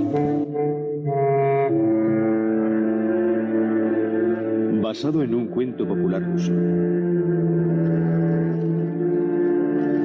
Venga, pues vamos con, lo- con los anuncios y bueno, como el- los invitados han de ser los primeros, empezamos con, con este. A ver qué, no- qué nos encontramos. La tierra se estremece. Llegan los defensores de la naturaleza. Otón, Decán, Urán. Rugen enfurecidos al ver la degradación del planeta. Únete a los defensores para cuidar y defender la tierra. Defensores de la naturaleza. Debir. Hostia, Defensors, ¿eh? Hostia, qué recuerdo desbloqueado. Hostia, yo no tuve ninguno, pero me acuerdo que el que era, que el que era como un pez lo tenía en la tienda de juguetes de abajo y era como, guau, lo quiero tener. Yo creo, yo creo que estos, no, sé, ¿os acordáis que había como unos muñecos también que, era- que eran eh, mi, mi mascota, el monstruo o algo así, que era como morado, con una nariz grande? Yo creo que esa- eran yankees y no sé si eran del, del mismo rollo o no, pero bueno, eh, de pequeño veías eso y a mí por lo menos me, me flipaba. Hostia, me quiere sonar. Porque a mí me suenan la- la- los monigotes aquellos que eran como bolas que los apretabas y tal. Y las Pero- bolas o... O, algo así, sí, sí. Y, yo creo que esto es una cosa que le mola mucho a los críos, porque mis hijos de, pequeños, sobre todo el, mayor, este le daba los zomblings y, cosas de estas que no dejan de ser muñequitos de, monstruos diferentes. Va a decir, mezclar con los Pokémon, ¿no? Porque se tienen que coleccionar, pero una, una cosa así. Claro. Pero no sé, luego este, este anuncio también me recuerda mucho a Jim Henson. Tiene un poco este rollo de, de la serie de cuentacuentos y así, no sé, por- igual por, por, la, por, por cómo está hecho un poco la, el set y cómo mueven los monstruos y tal, no sé, tiene un punto reto. Y luego aparte el, el punto ese súper dramático, ¿no? La tierra sufre. Y, y luego ahí te ponen la cabalgata de las valquirias, ahí, no sé. Sí, Ah, siempre no- me ha hecho sí, mucha venirse arriba que, que venga Dios y lo vea. Pero es verdad que tiene todo ese rollito que te podías encontrar en, en dentro del laberinto, en e- e- ese, ese humo, en, bueno, incluso un cristal oscuro, ¿no? Sí, es. Está, está chulo. Pero bueno, está claro que a los niños los monstruos les gustan, ¿eh? O sea, eso- yo- tú has investigado más que cualquiera de nosotros sobre temas de mitologías y tal, pero la, eso lo contaba muy bien Stephen King también en, en uno de los pasajes de, de It, que es la, la atracción que el niño tiene por el monstruo. O sea, ese rollo de sí, es peligroso, pero me mola. Yo quiero saber qué hay, ¿no? O sea, eh, la curiosidad mató al gato, todos los cuentos clásicos, todo eso está ahí. O sea, que contra más eh, jugar a eso, bueno, pasaba con Ete, ¿no? Lo contaba Drew Barrymore, que le acabó tomando un cariño al bicho de la hostia y el bicho era feo como el solo.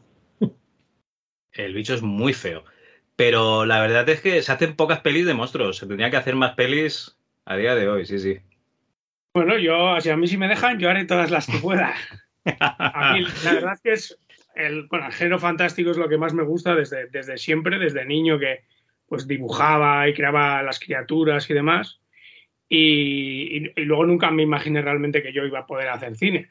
Eh, no he tenido a, mi alrededor, en mi familia, ni, ni- yo, soy, yo soy de Vitoria, tampoco hay mucha, ahí no hay industria ni nada, y mucho menos de género fantástico, ¿no?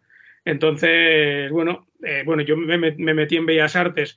De hecho, yo iba a hacer informática. Hice en bachiller, sí, en bachiller hice informática. eh, en un principio para hacer eh, infografía, eh, hice algún curso de 3D Max y de Maya y demás, para hacer 3D. Y, y- y bueno, me metí luego a, a Bellas Artes porque lo que me gustaba realmente, más allá de- del tema de la programación, era más el, tema artístico, ¿no? Pues ilustrar y diseñar esos mundos y esas criaturas. Y en, Bellas Artes fue donde encontré, me encontré por primera vez con el audiovisual, con el lenguaje como tal. Me había flipado siempre el cine, pero para mí era algo muy ajeno a nivel de, no era de mi, universo, ¿no? Donde se hacía eso. Y, y, de hecho, el que a mí me gustaba se hacía en Estados Unidos o en otros países y no aquí. Entonces, haciendo cortometrajes a partir de ahí, poco a poco, pues fui haciendo eh, cortos cada vez más eh, ambiciosos, pero siempre un poco en, en esa línea, ¿no? Siempre diseñando monstruos y creando esas escenas un poco eh, fantásticas y oníricas. Y es con lo que más disfruto. O sea, a mí, por, por favor, pues, si quieres te puedo hacer una romántica, una de terror, pero es que haya monstruos, por favor. Porque disfruto mucho, o sea, diseñándolos, dibujándolos y luego llevándolos a la pantalla. Claro, es que me pongo a pensar y tenemos, ¿no? La del Caballero del Dragón, el, ¿cuál, cuál era la, de- la del el Corazón del Guerrero, ¿no? Por ejemplo, de los roleros. Y, y así fantasía pura, que no sea eh, algo onírico, ¿no? No, ¿no? no me viene a la cabeza. En cambio, te vas a Italia y todas las de Ator, ¿no? Todas aquellas... eh, Peplum, todo lo que deriva hacia ese, ese mundo. se hacían ya- mogollón. Sí, sí. Bueno, pero había mucha coproducción, ¿eh, Javi? O sea, no estábamos tan, tan, tan ajenos a- al fantástico. Lo que pasa es que, bueno, lo hablaba antes con, con Paula, antes de empezar a grabar. O sea, eh, teníamos a Juan Piquer Simón y ya está. Por eso, por eso lo queremos tanto. Pero, pero él metía monstruos en sus películas y hacía, intentaba hacer adaptaciones de Verne y nosotros comentamos la de mm, Viaja al centro de la Tierra, pero tenía también la isla misteriosa y, y vale, los monstruos eran un poquito como eran, ¿no? De, calcetín, ojitos y, y mano dentro.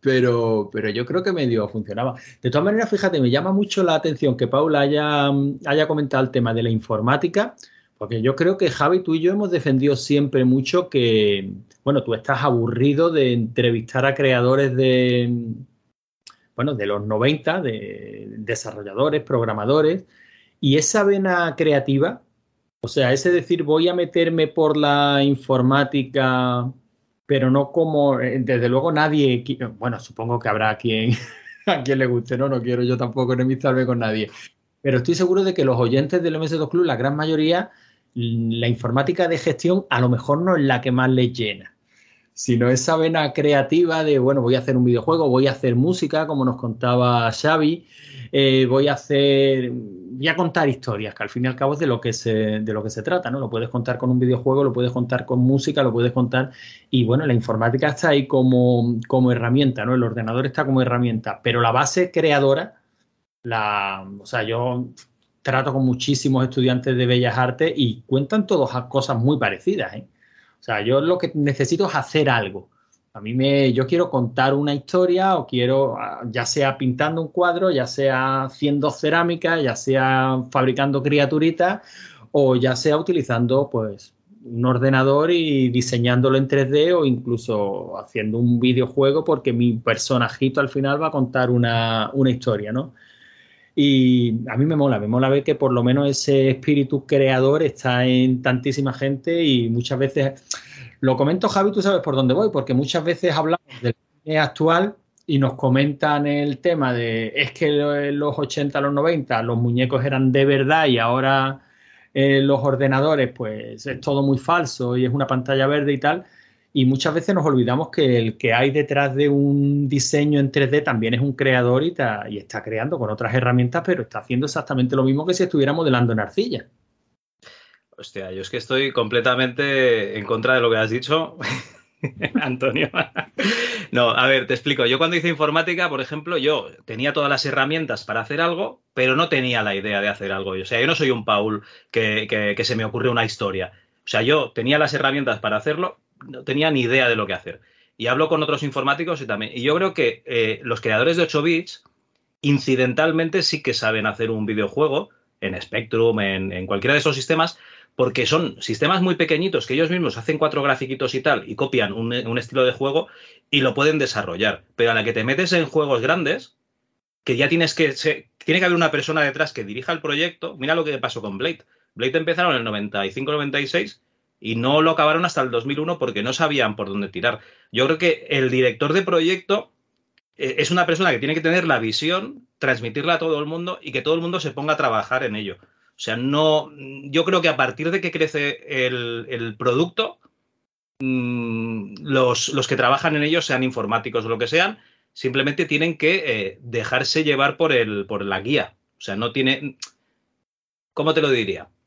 Si hay 5.000 personas trabajando en, un proyecto, 5.000 me he pasado, en un GTA que hay 500 personas o las que sean, el que hace las texturas de la calle, ese tío solo va a ver baldosa del suelo, no tiene ningún poder sobre cómo será el juego al final, ¿me entiendes? A él le han dicho, tú tienes que hacer baldosas y el tío está ahí dándolo todo con las baldosas. Entonces yo creo que, no, que un informático puro necesita una visión de alguien. Es mi punto de vista, ¿eh, Antonio? De hecho, normalmente hoy en día el informático lo que hace es crear la herramienta para que luego los artistas tengan algo súper accesible. Como puede ser de yo que sé, el ZBrush, por ejemplo. Yo me acuerdo, por ejemplo, con, el Maya o con programas de 3D, que tenías que hacer programación de vez en cuando para hacer ciertas cosas. Pues para que un join funcionase de una manera con un esqueleto, ¿no? Tal. Eh, sin embargo, el ZBrush está hecho para que no tengas que saber programar y modeles plastilina. O sea, que lo que, se, lo que hagas es presionar con, o sea, no, que no tengas que escribir ni nada así, ¿no? Entonces, bueno, ha derivado eso, sí, pero sí que es verdad que mucha gente que ha terminado siendo creativa parte de la informática o, viene de ese mundo digital porque, porque precisamente pues ese mundo de videojuego de, o de infografía permitía ciertas cosas.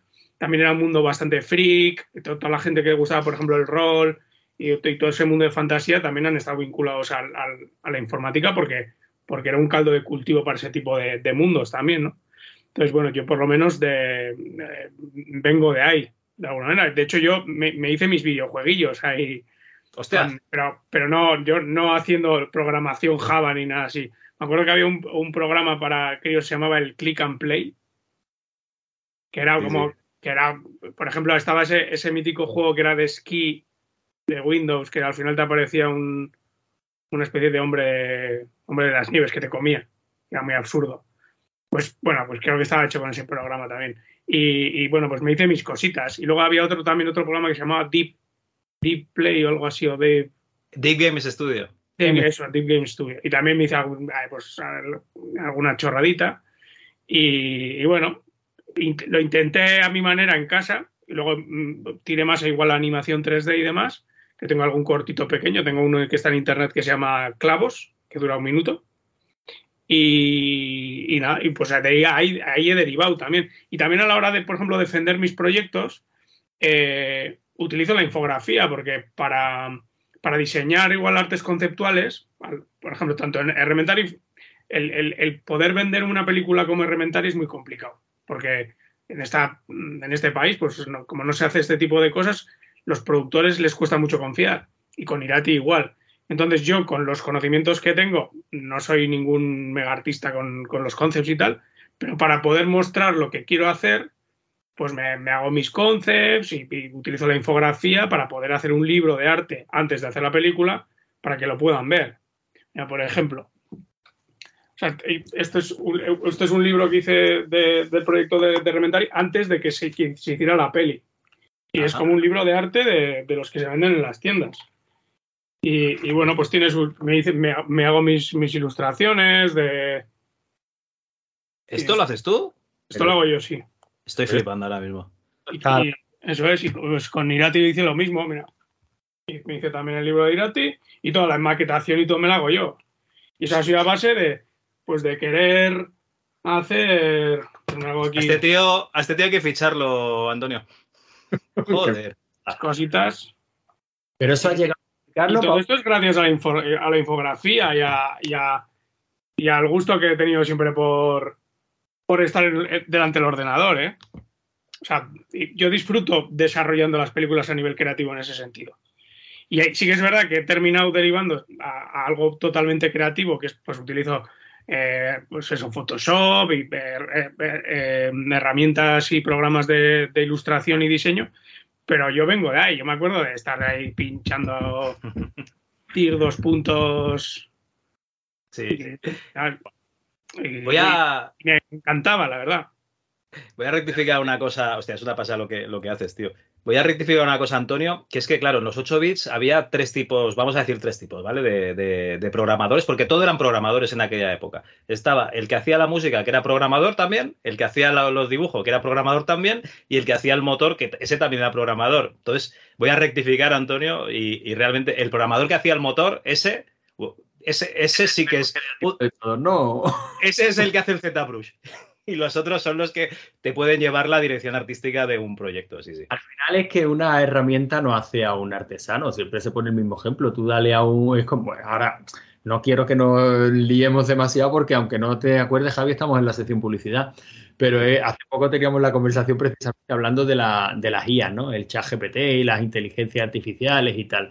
Herramientas siempre han habido. Dale tú a cualquiera, dame a mí una máquina de escribir y te aseguro que no te voy a escribir el guion de Rementari.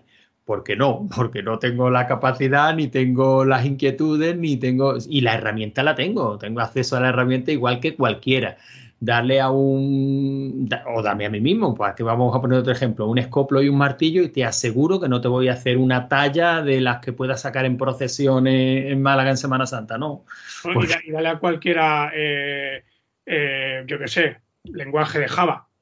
Hay Claro. que saber, quiero decir, que, la herramienta su inteligencia y un programador de informática tiene unas capacidades que igual otras personas, aunque le expliquen el lenguaje, no es capaz de hacer esas conexiones y dominar ese lenguaje. Es decir, Entender.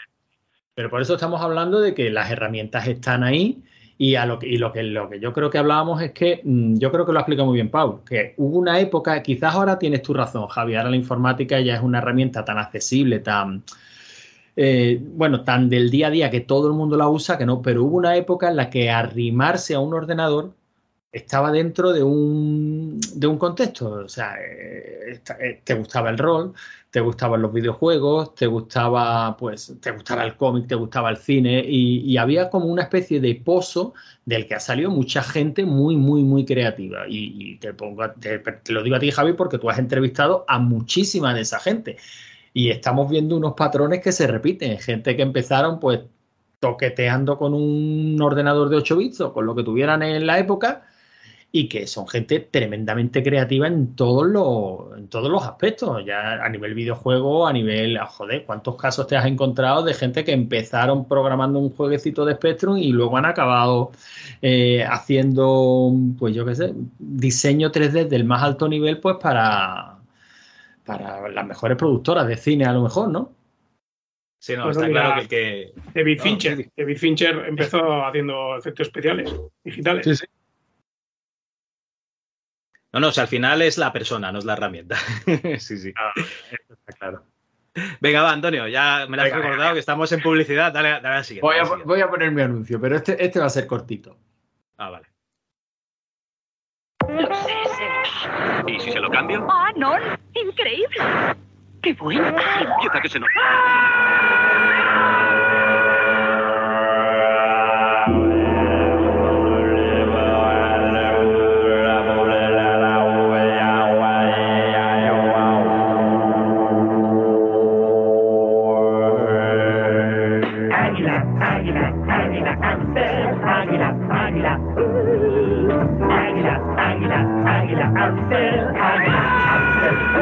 Sentimos tener que perseguirte, pero estamos convencidos de que si pruebas la nueva Águila Amstel 100% Malta, te rendirás. Ríndete. A destino Amstel. No sé si recordáis. Una, cosa, yo no lo sé, yo no lo he visto. No sé si. No, no, no, no se ve, solo No, se, tampoco. solo se escucha Pau. Ah, vale, vale. Pues es que A mí me falta contexto. Sí, os cuento. Este empieza con varios cortes de anuncios y un señor desesperado que pega un grito y se va al Tíbet huyendo de la publicidad. Y estando allí en, eh, en el Tíbet, la típica imagen de los siete años en el Tíbet, con su, con su kimono naranja, rezando, eh, el incienso por allí, se da una vuelta a uno de los monjes y ve que tiene, que, tiene escrito en la, en la túnica, en la espalda, Beba Águila Anstel. El tío se asusta y es cuando le salen los- el, resto de, el resto de monjes cantándole la cancioncita de Águila Amstel, Águila Amstel, ¿no? Sentimos tener que perseguiros, pero es que cuando la pruebes te rendirás. El caso es que mm, siempre que llega la sección publicidad yo me pongo a ver anuncios de la época. Y hoy es curioso porque he intentado ver anuncios de la época para elegir uno en YouTube. Claro, me ha costado mucho empezar a poder ver anuncios por los puñeteros anuncios de YouTube. Y, y precisamente eh, este anuncio me ha recordado eso. Mm, Da igual, no podemos huir de la publicidad. Es totalmente imposible. Ha llegado al punto de la, de, la persecución, del acoso. y derribo. Yo no sé si me rendiré o directamente volveremos a lo, a lo antiguo. O sea, yo estoy por comprarme mm, música en cassette o en vinilos y, y dejar de utilizar Alexa, porque ya ni ahí puedes escuchar música. Alexa, ponme tal canción. Eh, vale, pero antes te voy a soltar la cuña de si te quieres suscribir al Amazon Prime Music. No, no quiero.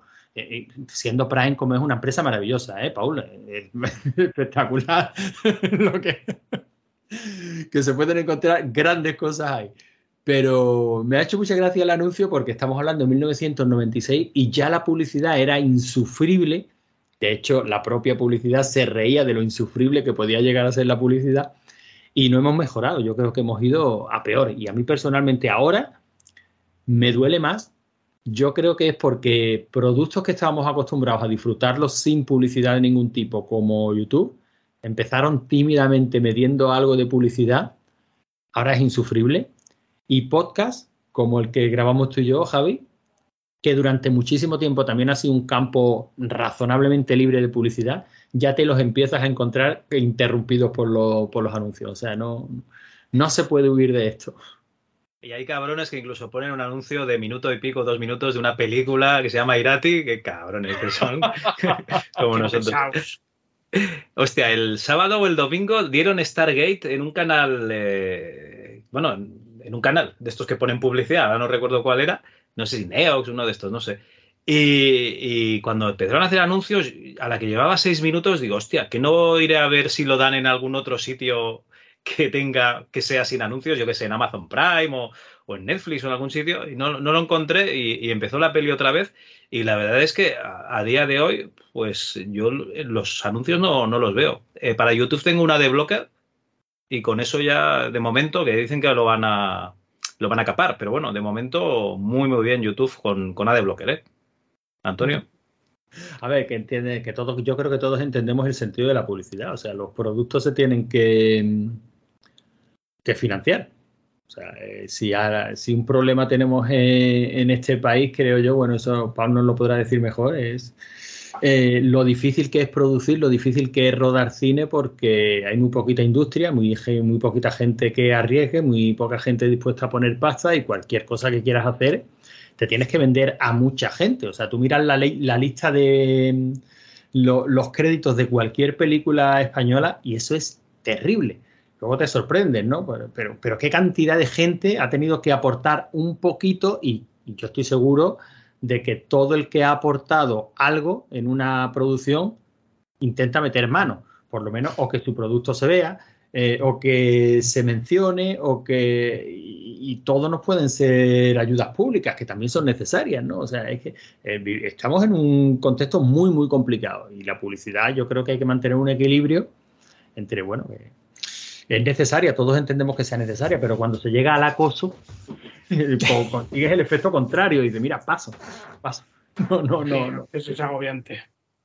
Bueno, Paul, eh, ya, que ha sacado el tema Antonio con, su anuncio, oye, eh, ¿el dinero sería uno de los principales problemas para sa- sacar producciones eh, audiovisuales? Pues sí, siempre es el, para mí el, el, mayor problema siempre y, lo más farragoso y desagradable, ¿no? El, buscar el dinero para poder hacerlo. El problema es que hacer películas pues es caro, porque al final, como decéis, hay tanta gente involucrada que hay que pagar a todo el mundo, la gente tiene que cobrar y tiene que vivir, ¿no? Si vive de esto, tiene que pagarse el alquiler y el pan, así que, eh, bueno, pues eh, hace falta mucha pasta. Entonces, bueno, eh, hay una industria creada tanto aquí como en todos los países, en las que, bueno, la- las televisiones, luego hay incentivos fiscales también, hay una parte de las subvenciones, que digamos que las subvenciones son como el primer impulso, pero siempre es una parte bastante pequeña, que por ley además está, o sea, no puedes pasar de un porcentaje de, la, de, X subvencionado. Y, y entonces, bueno, pues, mm, con, con el presupuesto que tienes, pues intentas hacer lo que puedes. Y en nuestro caso, pues hemos tenido eh, la suerte de poder llegar a tener, pues, el presupuesto de una película media española maja, con lo que se podía hacer, por ejemplo, un thriller eh, policial, una cosa así un poco con actores más o menos famosos y tal. Nosotros con ese presupuesto pues hemos hecho una película de espada y brujería, con monstruos, épica, del siglo VIII, y demás, ¿no? O sea, siempre tienes que, sobre todo en este género, siempre tienes que dar como eh, estrujar el presupuesto, que el equipo se deje la piel, porque si no, no, salen estas cosas. Así que bueno, eh, no, no nos podemos quejar, que por lo menos la, hemos hecho y estamos contentos.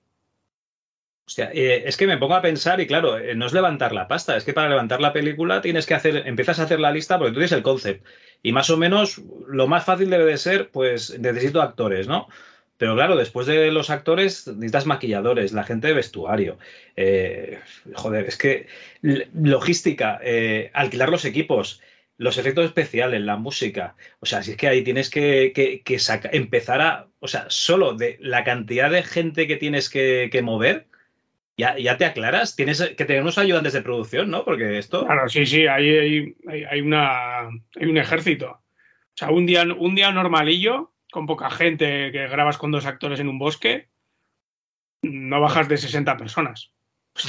O sea, no, no, no bajas. Y ya un Madre día mía. de configuración y tal, tienes 300 fácilmente.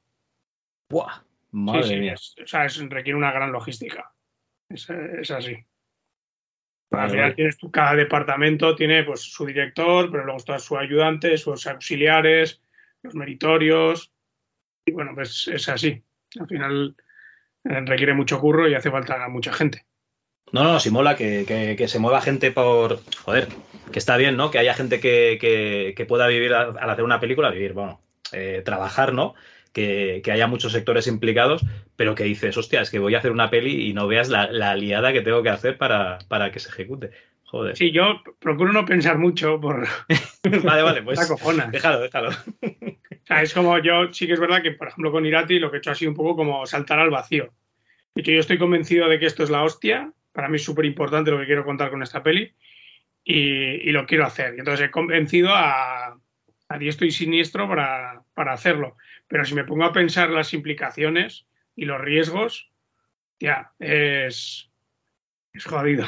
Sí, sí, es mucha gente, es mucha gente, sí, sí. Y mucho Madre dinero también, mucha, Mucho dinero. muchos inversores y tal. O sea, les convences de que va, esto es la hostia, porque tal, porque aparece unas- una señora que es de fuego, que es Mari y tal, y claro, les tienes que convencer de eso. Y las batallas, vamos a rodarlo así y tal y cual. y- Vale. eh, te iba a hacer otra pregunta, pero está, está para luego, está para luego. Ahora, An- Antonio, mete ahí el, el otro anuncio. Venga, vamos a poner el tuyo. Cinexin, el proyector de bobina continua. Rápido, despacio, adelante, atrás, incluso para la imagen. Cinexin, muchas y divertidas películas. Cinexin, el cine sin fin.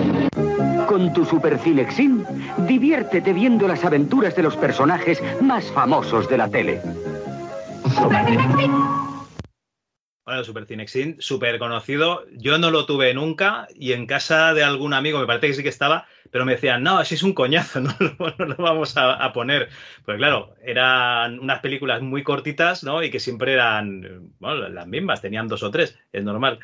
Pero bueno, eh, esto no es por el Super Cinexin, que es algo mítico de nuestra infancia, sino, a ver, Paul, ¿qué te llama a ti a hacer audiovisual? O sea, ¿qué te llama a decir, hostia, eh, esto que he visto, yo también lo quiero hacer, ¿no? Y, y quiero contar mis historias, pero ¿qué te influye? O sea, ¿qué te influye al principio a- para, para intentar hacer una, una historia, ¿no? Y lle- llevarla a más gente.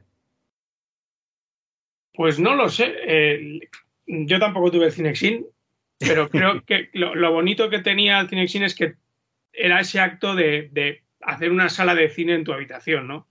Apagar las luces, poner tal, incluso decirle a tus padres, ven, no sé qué, vamos a poner la peli. Y de repente se crea ahí una especie como de mini cinema paradiso, ¿no? Que hoy en día, pues ya no, lo que te hacen es dame el móvil y se ponen ahí a, a ver al. Bas- básicamente, A sí. a saber quién. Eh, y, y bueno, yo eh, en casa eso, pues no- nosotros no teníamos cámara, yo no tenía, en mi familia no ha habido cultura del cine tampoco, Eh, pero, pero sí que íbamos al, al videoclub los, los viernes a alquilar pelis y eso era la hostia, ¿no? El videoclub lleno de pelis, los carteles, mirar las portadas, además cuando, cuando las, las cajas de, de los VHS eran como blanditos, como gordos, ¿os acordáis? Sí, sí, el formato grande, digamos. Había uno que era un plástico un poquito más rígido y que se ajustaba más al, a lo que es la cinta de VHS y luego había un formato bastante más grande con el lomo curvo y luego, ya, la- y luego ya estaba la hostia, que era la que tenía eh, imagen en relieve, que yo recuerdo la de Flores, la de la mujer explosiva, dos o tres, dos o tres más que tenían la imagen en, en relieve. Eso es. Y, y bueno, pues para mí eso era, la- era la hostia, ¿no? Íbamos allí y, y recuerdo pues que alquilábamos películas como, eh, yo que sé, Jason y los Argonautas, por ejemplo, es una de, las pelis que de niño me la he visto 10.000 veces, que me flipa. eh, Cristal Oscuro, Dentro del Laberinto, Conan el Bárbaro, las Indiana Jones, Star Wars, ¿no? Pues todas esas películas de, de fantasía y aventuras que, que me flipaban de, de chiqui.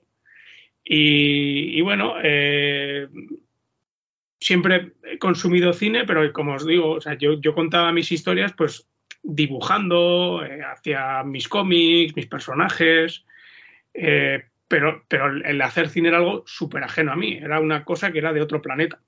Entonces, eh, nada, con, con el tiempo, pues como os he dicho, bueno, a través del dibujo, de la infografía y demás, pues termino al final haciendo Bellas Artes para poder, eh, en principio, ser ilustrador, ya sea a través de infografía, sea a través de ilustración o cómics, o, pero, pero siempre para contar historias, ¿no? Siempre creaba monstruos que tenían sus historias y demás. Y, y entonces ahí me encuentro con el audiovisual, porque yo hasta entonces nunca había tenido una cámara en casa. Entonces eh, ahí empiezo con mis colegas a hacer cortos, pues cortos bizarros, gores. En esa época éramos super fans de, yo de Brain Death y Holocausto Caníbal y ese tipo de pelis. Y que son acojonantes, o sea, siguen me, me siguen pareciendo buenísimas. De hecho, cuando las vi de, de joven, para mí era como, hostia, ¿no? Lo, lo primero es con Brain Dead, te partías el culo, era súper gore. Con Holocausto Caníbal ibas al videoclub, veías la portada y decías, ¡buah, ¿esto qué es? Tal. Encima Luego es que te lo ponían ahí súper real. Pero luego, luego revisitadas con el tiempo realmente son peliculones. ¿eh? Holocausto Caníbal es una peli con una reflexión muy tocha sobre, sobre la violencia y la ficción. Y, es un, slapstick increíble. A mí me parece como, mezcla el, el, gore con, con la comedia es impresionante. Luego, mira que terminó haciendo El Señor de los Anillos. Eh, y, bueno, pues empezamos haciendo cortos, eso, pues con Kepchu, con chorradas, con. Y nos íbamos un fin de semana al pueblo y grabábamos siete cortos. Cogíamos la cámara en la uni y hacíamos bizarradas, absurdas, y en principio para divertirnos, pero también íbamos aprendiendo. Y luego yo poco a poco empecé como a, hacer mis, mis cortos más serios. Al principio una, una mierda, por supuesto, pero es importante hacer mierda para aprender. Y, y- poco a poco, pues, eh, hacía un, un corto que me lo seleccionaban en un festival pequeñito, entonces te animabas. Luego con, con- con un corto de animación que hice eh, que se llama Clavos, que está en internet, que es un cortito de un minuto, gané un, un- un concurso de ETV, de la televisión autónoma de- del País Vasco, y con eso me daban presupuesto para hacer eh, un corto, un cortito. Y con, hice El pez plomo, que fue mi primer corto de imagen real así un poquito más ambicioso, con cuatro días de, cuatro días de rodaje, que a mí por primera vez un diré de foto, eh, que era colega, o sea, que al final éramos colegas, pero, pero montamos por primera vez una especie como de, de, de- de rodaje organizado, ¿no? Porque hasta entonces yo cogía la cámara, hacía todo yo, y esta vez no, esta vez lo hicimos cada uno nuestro, en- en nuestro puesto. Y a raíz de ahí, pues año tras año iba haciendo, intentando levantar cortos y cada vez más ambiciosos, cada vez funcionaban mejor en festivales, hasta que al final, pues ya dije, ya cuando ya tenía algo, de algo de renombre en festivales, dije, ya me tengo que poner con el, con el largo. Entonces, bueno, ha sido, ha sido un poco ese, ese mi camino. Yo no he estudiado cine, o sea, no he estudiado en una escuela de cine porque era caro y, y bueno, yo estudié Bellas Artes en la, en la Universidad Pública del País Vasco y ahí es donde aprendí cine, porque teníamos algunas asignaturas de cine, de montaje, de iluminación, eh, y bueno, ahí es donde, donde, donde me picó por primera vez el- ese, ese lenguaje audiovisual y para poder contar mis narraciones, pues esa, ese mundo y ese lenguaje. Sí, no, no. Además, eh, eso de ser autodidacta relativamente es, es- es algo que pasa en todos los sectores. Aquí Antonio está estudiando ASIR, que sería un ciclo de, de administración de sistemas, o está haciendo DAO. DAO, estás haciendo DAO. DAO, el de desarrollo de aplicaciones web. Y, y si y si el tío no se pone a hacer webs por su cuenta en su casa, no va a aprender a hacer una web en su puñetera vida con lo que le enseñan en clase. Aprenderá a hacer esa web que le enseñan en clase. Y punto.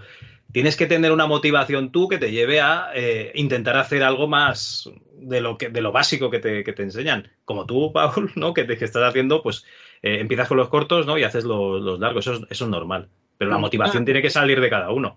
Una duda que me surge, Paul, porque han mencionado a Peter Jackson y a mí me llamó muchísimo la atención, me imagino que habrás visto Mal Gusto antes de, antes de que a mí me llamó muchísimo la atención cuando vi El Señor de los Anillos, eh, movimientos de cámara, hay uno en Mal Gusto que, me, bueno, cuando lo vimos los colegas decíamos, bueno, ¿cómo ha hecho esto? Porque sabíamos cómo estaba hecho Mal Gusto, ¿no? Bueno, tú sabes más de eso que, que nosotros, ¿no? Sin un duro, los colegas en el, bueno, Mal Gusto hay más dinero del que, del que a lo mejor podríamos plantearnos gastarnos nosotros en una primera, en una primera producción, ¿no? Porque ahí hay cosillas caras.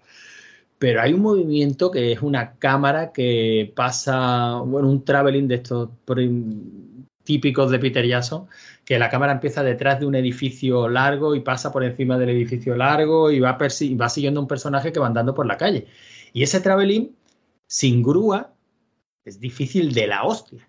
Yo no sé cómo lo hizo porque lo hizo sin grúa, pero luego me llama la atención porque ese tipo de movimiento se lo hemos visto en El Señor de los Anillos. La duda mía es si tú, uh, cuando ves esos primeros cortos chorras que grababas con los colegas, eh, te reconoces en algunos, en algunos movimientos o en algunos tiros de cámara de, de lo que estás haciendo ahora, que ya dispones de un equipo y que puedes grabar una película con cara y ojos. Sí, yo creo que sí, ¿no? A posteriori sí que ves. Eh, y de, hecho, no te gusta porque dices, ah, ya, me veo, está mal, si me veo está mal. Sí, eh, y, y- a nivel de conceptos y de lo que cuentas, ¿no? Porque al final tú cuentas sobre lo que sabes y lo que te interesa y, nos repetimos como el ajo. O sea, es, es ine- es inevitable. Y eh, lo que dices de Peter Jackson es, exagerado. O sea, en El Señor de los hay de repente unos movimientos súper locos de cámara. Yo, por ejemplo, recuerdo, en, creo que es en, no, en Brain Dead, al principio de Brain Dead, cuando están escapando de, de los De los de Sumatra, que indígenas, han sí, cogido sí. el mono rata, ¿no? Lo están- se lo están llevando. Hay unos movimientos así como por, por, por unos acá, especie como de acantilados y tal, que luego en El Señor de los Anillos, no sé si en la tercera, cuando van a donde los muertos, creo sí, que sí, es el mismo, el mismo escenario, el mismo movimiento, sí. igual, es igual. Y, y bueno, pero a mí eso me parece que, que le da carácter y la personalidad a la obra de cada autor, ¿no? También. Entonces, yo desde luego, eh, al principio no te das cuenta, pero luego con distancia sí que te, sí que te reconoces. Bueno, Coño, está bien, cuando- ¿no? que, que- que aprendamos a identificar tu firma también está bien. Sí. Coño, es que estoy pensando Buena. que, que claro, cuando, cuando está Gandalf, por ejemplo, que viene a, a buscar a Frodo, a ver si, si el anillo es el que. El, el anillo único y tal. Que eso es una peli de terror, el, el trocito ese hasta que, hasta que aparece Gandalf, ¿no? Cuando entran en. Los Cuando van a la. Los jinetes Sí. oscuros. Sí, sí, es muy, muy, muy de peli de terror y supongo que todo eso pues lo, se lo lleva de el bagaje que tenía antes de sus inicios, sí, sí. Bueno, aquí estamos hablando de Peter Jackson, que no es un tío que tiene un, un tono, o sea, que no tiene una firma tan marcada, yo que sé, un San Raimi, por ejemplo. San Raimi es un tío que no lo puede evitar. O sea, no, no lo- no- es que no lo puede evitar. Y esta última que hizo de Marvel, no. Sí, Doctor Sí. Extraño. sí. El Doctor Extraño. Creo que está buscado, ¿no? Sí, ahí es un poquito más intencionado, pero incluso en sus películas más normales se le ven esas angulaciones de cámara que tenía en Posesión Infernal que dices, ¿dónde vas? Pero a lo mejor si no hubiera arri- arriesgado tanto en Posesión Infernal, que a lo mejor va más en el rollo de lo, de lo que tú cuentas, ¿no? De vamos a buscar un grupo de colegas y vamos a empezar a hacer, a hacer, a hacer, a ver qué, qué surge. Si no hubiera arriesgado tanto ahí, a lo mejor no hubiera tampoco despertado el interés de nadie, ¿no? Porque hacerlo de una forma académica de escuela lo puede hacer cualquiera que ha pasado por una escuela. Sí, y luego que tengas un gusto más expresionista, que te mole más el. No, Sí, pues sí, eh. exageración en ese sentido, que necesitas es- que, que tengas esa necesidad de expresarte de esa manera. Yo creo que hay como una especie de pulsión un poco violenta, algo reprimido, que nos hace hacer cosas un poquito más exageradas eh, con la cámara. A veces a mí me pasa, por ejemplo, a Alex, por ejemplo, le pasa desde la iglesia. Hay, hay determinados eh, directores, yo- o Terry Gilliam, por ejemplo, que es súper abigarrao y es una locura Sí. todo. ¿no? Y es una representación directa de, de- de esa pulsión interna que tiene. Bueno, pues vamos a dejar aquí la sección de publicidad, que si no, chicos, no nos va a dar tiempo. Ah, sí, es verdad que esta, que esta era publicidad. Vale. Lo más vivo, lo más listo es ahora Combi Disco. Aprieta su mano y empieza a escuchar la música disco que vas a bailar.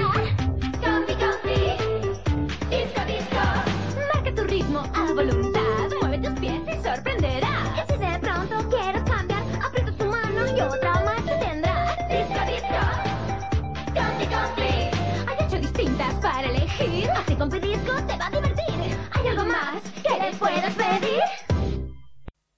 ¿Sí? ¿Cómo? ¿Que se cae el techo?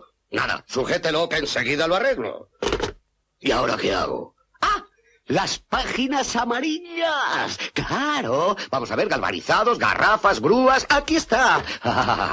¿Grúas la solución? ¿Sí? ¡Ah! ¡Qué fácil es con páginas amarillas! Pues verá usted, tengo un problema de que se me está cayendo el techo de arriba a abajo. No de abajo a arriba, porque claro, sería práctico. El centro del universo es sin duda un lugar maravilloso excavado en la roca llamado Fraggle Rock.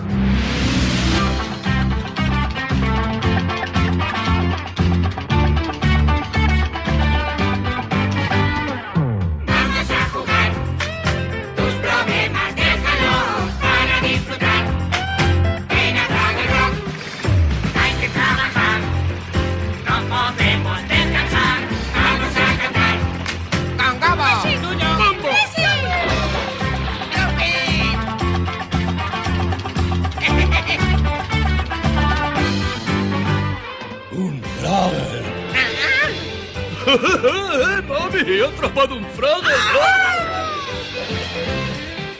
Vamos a jugar. Tus problemas déjalos para disfrutar. Ven a Fraggle Rock. Ven a Fraggle Rock. Ven a Fraggle Rock. 1972, un comando compuesto por cuatro de los mejores hombres del ejército americano fueron encarcelados por un delito que no habían cometido. No tardaron en fugarse de la prisión en que se encontraban recluidos. Hoy, buscados todavía por el gobierno, sobreviven como soldados de fortuna. Si tiene usted algún problema y si los encuentra, quizá pueda contratarlos. El equipo A.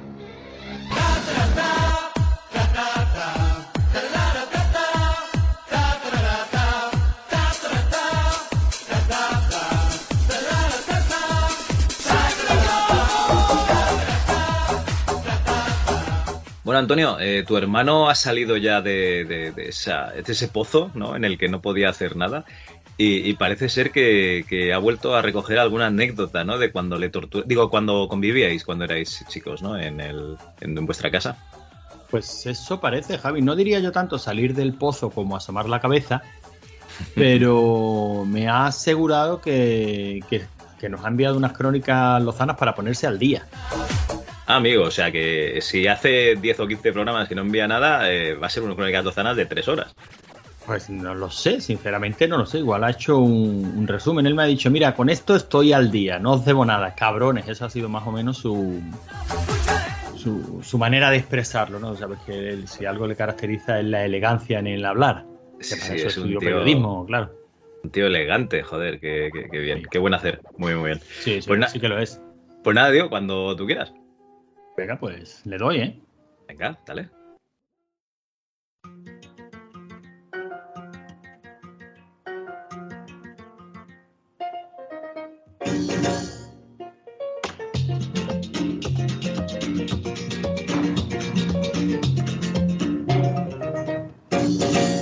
mi amigo Blanco Herrera le pagaron su salario y sin pensarlo dos veces salió para malgastarlo. Una semana de huelga y perdió Porque es tu hermano, tío, que si no-. Como no volvió a su casa, todos le daban por muerto. ¿Pero qué haces con el cepillo como si fuera un micro cantando, imbécil? Rupturas del espacio espacio-tiempo. ¿Qué coño? Estoy haciendo una simpática chanza de mi ausencia en el MS2 Club para un futuro que se grabará parodiándolo y como si fuera ayer. ¿Pero ¿Cuántas veces te he dicho que no me vengas con mierdas espaciotemporales? Y no estaba muerto que no, y no estaba muerto que no. Yo no hago carrera con este niño. Está claro que en el futuro nos volvemos gilipollas o algo, si es que...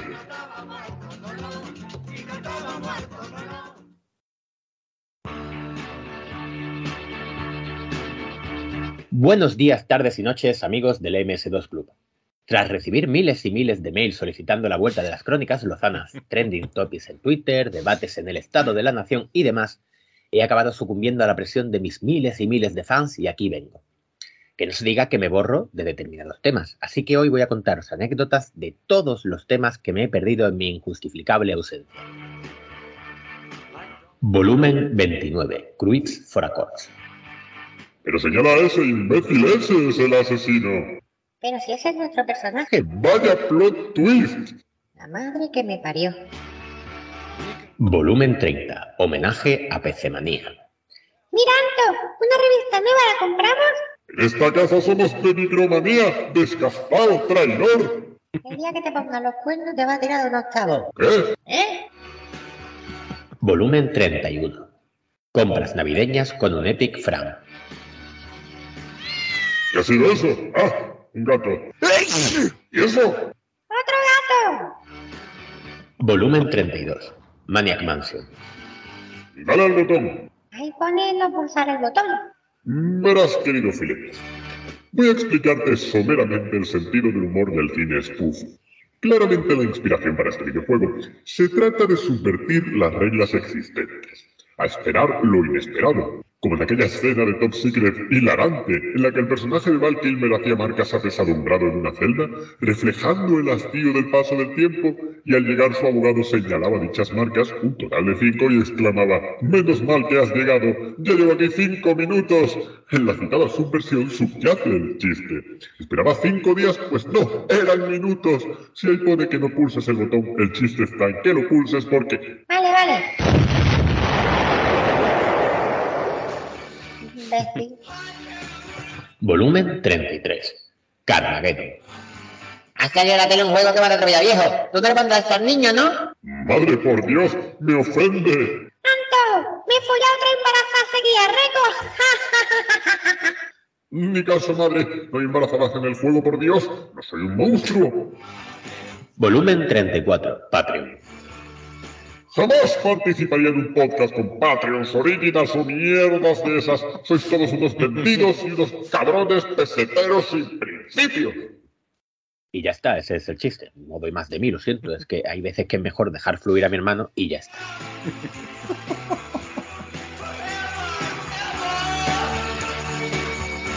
Muchas gracias por aguantar mi ausencia y sobre todo mi presencia.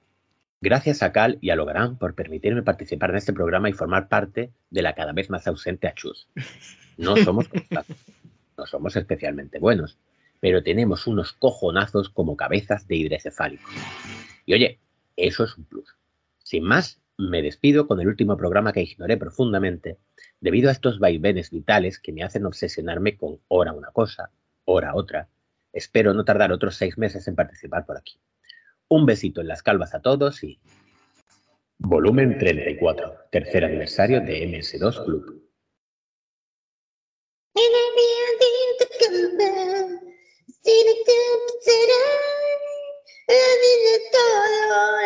Felicidad.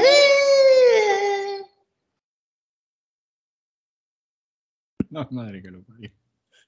Ya está, Gaby, ya. Ah, ya está. Hostia, eh, fu, eh, no entendí la mitad de lo que ha dicho, tío. Hostia, madre mía. Eh, bueno, o sea, somos unos vendidos, hay que darle al botón del Maniac y que... Si alguna vez te sorprenden, con- te, te- te confunden con un gato, di que eres otro gato. Ah, vale. ya nos. Hostia, yo quedé top secret de la escena que me acuerdo es de cuando en lugar de, bueno, se pone roja la protagonista, en lugar de ponerse las mejillas rojas, se le ponen rojas las tetas. Es curioso.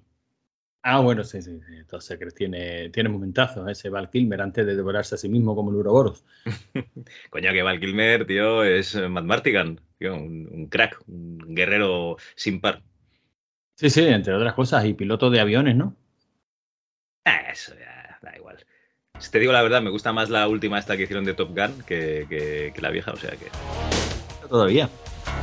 ¿No la has visto todavía, tío? Pues está, está bastante bien. Además sale Jennifer Connelly, que, joder, siempre es un plus. Eso me, eso me han dicho. Lo que pasa es que, bueno, dijimos de verla, pusimos la antigua. eh, claro, como ahora todo lo que se hacen son fritos, refritos y, y demás, pues te, aquí- te ves en la obligación de ponerte al día. Si no con todo, por lo menos con algo, con lo que se pueda. Entonces, como queríamos ver la nueva, dijimos, bueno, pues vamos a ver la antigua, que mi mujer prácticamente no la recordaba, los niños no la, no la habían visto. Los niños creo que se fueron a dormir, como es su costumbre. Estos son cosas de viejos. Y, y- y, hombre, la antigua está es chula, lo que era. Pero la nueva no la he visto todavía. Pues está muy bien, la verdad es que está, está chula, chula. Está Tom Cruise haciendo pues, de las suyas y, y han cambiado la protagonista de Top Gun por Jennifer Connelly. Porque la, la- la señora de la primera película, pues a lo mejor ya no se dedica a esto, no sé, o no le han. O, o Jennifer Connelly se conserva muy bien, no sé, una de, una de dos, no sé cuál de las dos cosas es, ¿eh? Cambiar lo que sea por Jennifer Connelly es bien. Siempre está, es un plus, ya te digo yo. Sí, sí. Pues nada, la, la veré. Ahora, de todas maneras, lo que estoy es revisando todo mm, Evil Dead, Por lo que sea, ¿no? por lo que sea, y se la puse a los niños la primera, ves cómo me trauma yo de chico. Y que se reían, ¿no? Pero si esto se nota que es una mierda. La reacción ha sido prácticamente la de la de mi mujer. Yo te conté cuando le puse Evil Dead a mi mujer, ¿no? Se descojonaba viva. Ah, Le hice una. le hice una- Y esta, pues bueno, el niño se fue a dormir, como es su costumbre. La niña no, la niña, aunque, aun viendo las carencias de la película, parecía inquietante. Inquieto, inquieto todavía lo tiene, pero bueno, lo hablaremos en otro momento. Vale, vale. En fin, bueno, pues nada, eh, Maese Threepwood, Manu, muchas gracias por, por el audio, ¿no? Y nada, seguimos con el programa. Venga, a ver qué. qué- oye, se lo volvemos a decir. No demos lugar a refritos, Manu. Una por, uno por programa, si no es tan difícil. Pues, si, si no pedimos tanto, ¿no? Al mes tú puedes grabar cinco minutos. Venga, va, que esto, esto es voluntario, ya, ya está bien. Todo, todo esfuerzo bueno, se agradece. Hay que presionar. Eh, si la turra que le hemos dado para que venga otra vez.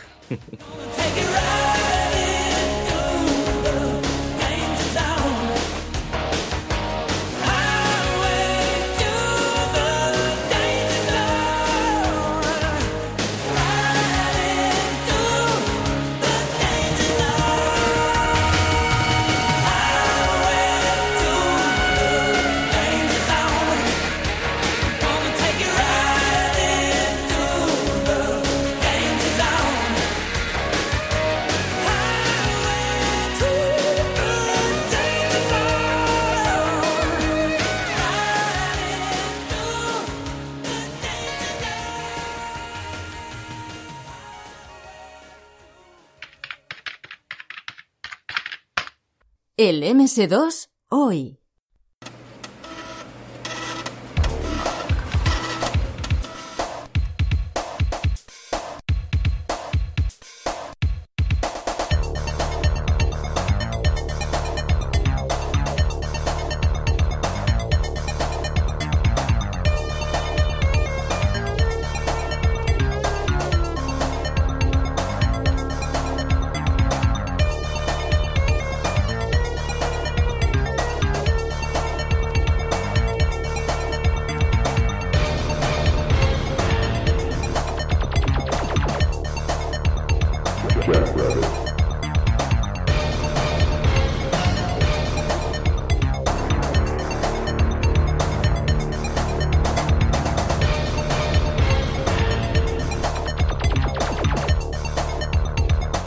Antonio, perdona que me haya apoderado de, tu sección, porque tú traías una sección de noticias sobre, sobre unos emuladores, no por otra cosa, eh, no, no dejas de ser el ayatolá de la emulación.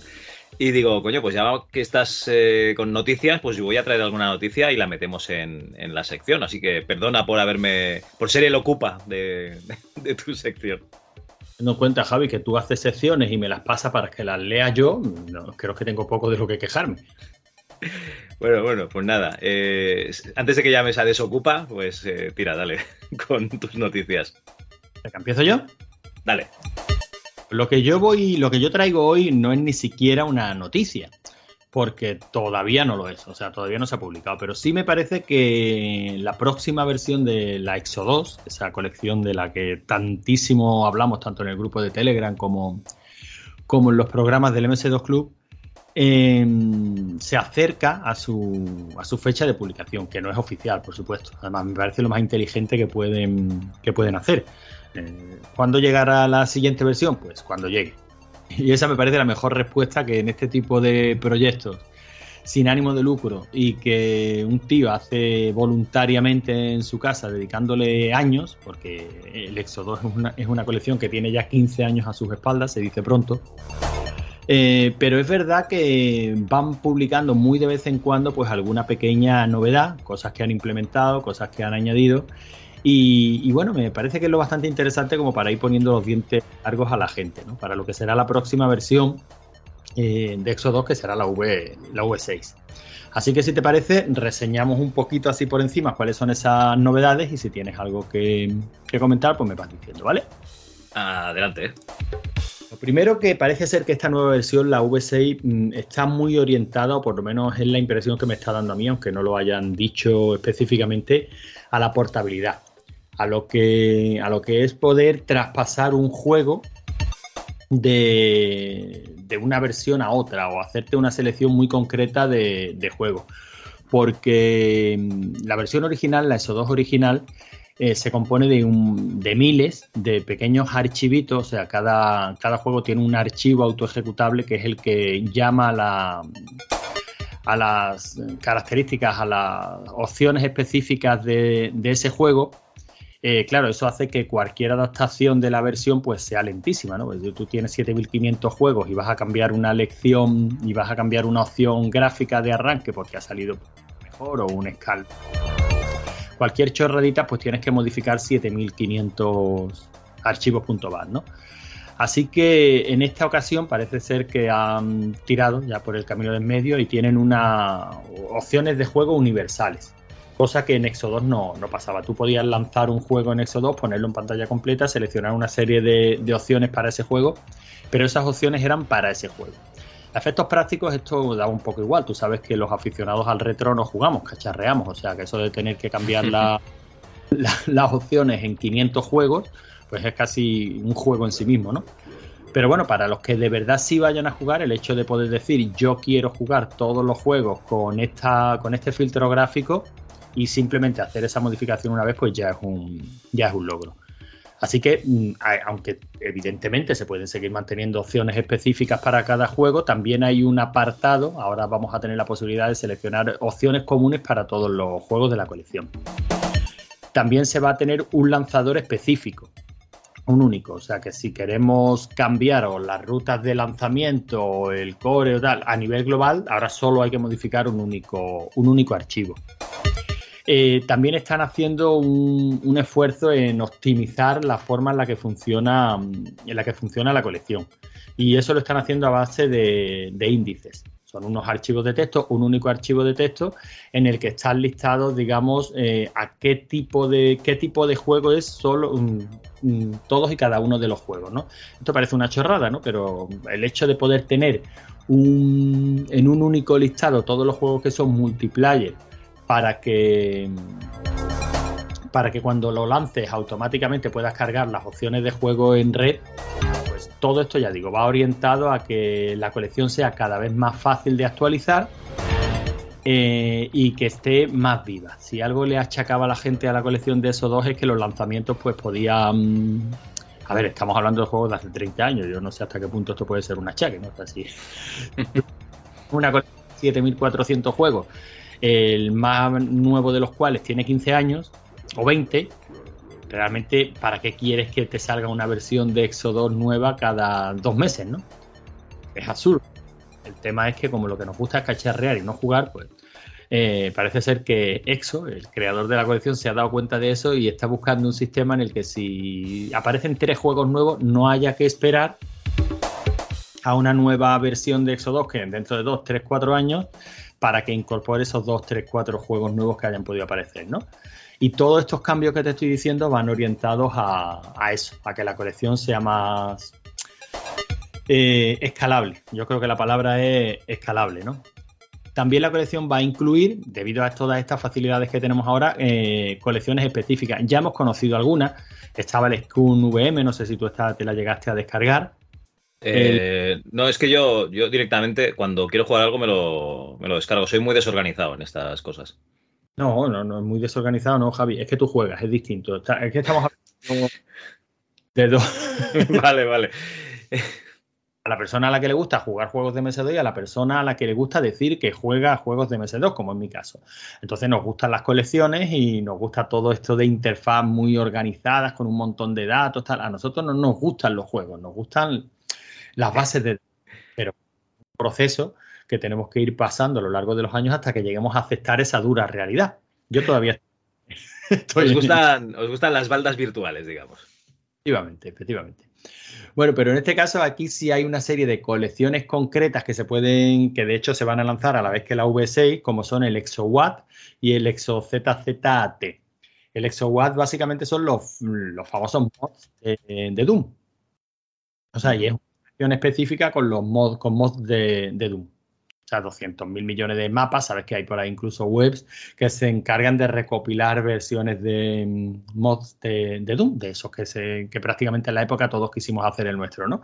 Pero algunos sí, algunos llegaron a buen término y se hicieron casi más. No, y te iba a decir casi más famosos que el propio juego, ¿no? Pero creo que eso solo pasó con el chiquito. Pero la verdad es que es una colección bastante, bastante interesante. Y esta de ZZT, pues es de otro motor que hay de, de, aven- de juegos de rol y de aventuras, se llamaba Unlimited Adventures, que también incorporar pues cientos de juegos, ¿no? O sea, venga, será por juego. Eh, Hablando de juegos, ya por fin la colección va a pasar de los 10.000 juegos. Está bien, iba 7.000 y pico, pues ahora 10.000 juegos, es decir, lo que es virtualmente imposible que juguemos en nuestra, en nuestra vida. Muchos de esos juegos vienen de otra colección que creo que hemos mencionado por aquí alguna vez, que es la Total 2 Collection. Sí.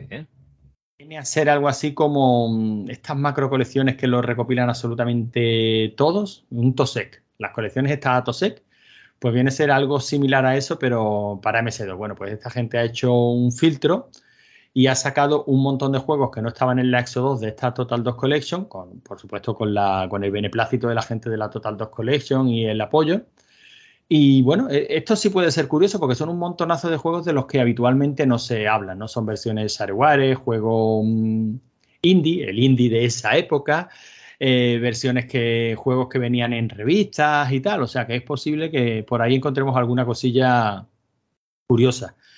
Le están añadiendo soporte para impresoras a, a Exo 2. Soporte para impresoras. Porque, bueno, había algunos, bueno, más que juegos, utilidades que tenían la opción de, pues, de imprimir, ¿no? Eh, aquí mismo hemos comentado muchísimas veces este banners.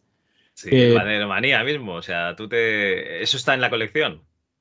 pues ahora lo, lo- sí, sí, lo vas a poner, no solo el banner manía, sino la opción de utilizarlo eh, bien, como, o sea, sí, sí, imprimir directamente o a PDF o a una impresora que tú tengas configurada en tu sitio. Madre mía. Pero no es que sirva de mucho, pero, pero bueno, ahí yo creo que tiene su, que tiene su gracia. Le eh, van a añadir libros a la colección, cosa que no tenía. Una- evidentemente, en un alarde de originalidad lo van a llamar a la funcionalidad Exobooks. Y por ahora llevan recopilados 119 libros, libros en, en formato de. Si el formato utilizado, creo que me imagino que finalmente será PDF, que es el más el más común para que se pueda ver prácticamente en cualquier, en cualquier equipo. Pero bueno, el caso es que están haciendo también una labor importante de recopilación de libros, libros de MS2, tanto manuales como libros que salían en la época, libros que hablaban de juegos de MS2, manuales de programación para MS2, QBasic, en fin, que dentro de la misma colección se van a poder se van a poder consultar libros de la misma manera que ya se podían consultar revistas, ¿no? Eh, Otra utilidad que le han añadido es la de poder guardar los substates de tus juegos. Pero guardarlos en la misma carpeta del juego. Por eso esta versión parece que está muy orientada a la portabilidad. Si tú has trabajado con la, bueno, me dices que no porque tú eres más desorganizado, pero si habéis trabajado los oyentes con la colección de Neville, una de las cosas buenas que tiene el DBGL, el DOSBox Game Launcher, la- el frontend que utiliza la colección de Neville, que es feo como el solo, pero muy práctico, pues una de las funciones que tiene es que tú tienes la posibilidad de exportar un único juego o una selección de juegos. De hecho, cuando tú te instalas el DOSBox Game Launcher, lo que haces es que luego te vas importando los diferentes archivos de la colección de Neville, que están por orden alfabético. Hay un, un archivo para los juegos que empiezan por A, otro para los que empiezan por B. Y tú, te, y tú, digamos, importas esos bloques de juegos, ¿no? Pero esos bloques que tú importas los puedes exportar igualmente. Tú puedes seleccionar un juego y lo exportas y realmente luego tienes en un zip, pues bueno, la carpeta que se crearía en tu, se crearía en tu versión de DOSBox con los metadatos que puedas tener asociados al, al juego, con tu save state, tal. Bueno, pues esto ahora también lo vas a poder hacer desde, desde Exodus. No importar los juegos del DOSBox Game Launcher, pero sí ahora toda la información relativa a un juego va a estar contenida dentro de la misma carpeta del juego. Con lo cual la colección se hace un poquito más, pues mira, más a tu estilo. O sea, si puedes cogerte un juego, te lo descomprimes y lo podrás jugar seguramente en tu emulador. Sin necesidad de instalar el- la, colección SO2 y con toda esa información que antes no pasaba, porque antes, digamos que en la carpeta de metadatos estaban los metadatos, en la tarjeta, en la carpeta de vídeos y multimedia, pues estaba, el, manual estaba por otra carpeta, los substates estaban guardados donde cada juego los guardara, y ahora parece ser que todo se está, se está organizando, ya digo, para ser más, más portable. Pues, ¿con vistas a qué? Pues con vistas a precisamente que las, las futuras actualizaciones de Exodus te permitan añadir, amén de otras muchas cosas, porque Exodus tenía un actualizador propio que funcionaba regular, ahora miro, lo han reescrito para esta versión, pero ese actualizador te va a permitir eh, ir incorporando juegos nuevos. Ya no va a ser necesario esperar a la versión 7 de Exodus si es que resulta que en ese cribado que están haciendo de la colección Total 2 Collection aparecen 17 juegos nuevos que son muy interesantes porque salieron en tal revista o tales juegos o tales aventuras que se presentaron en tal concurso aparecen. Bueno, pues todo eso eh, simplemente dándole a actualizar pues irán apareciendo en la versión que ya tengas instalada de, de Exodus. Ya no será necesario esperar a, a las futuras incorporaciones a la versión 7, ¿no? Eso a mí sí me parece bastante, bastante interesante.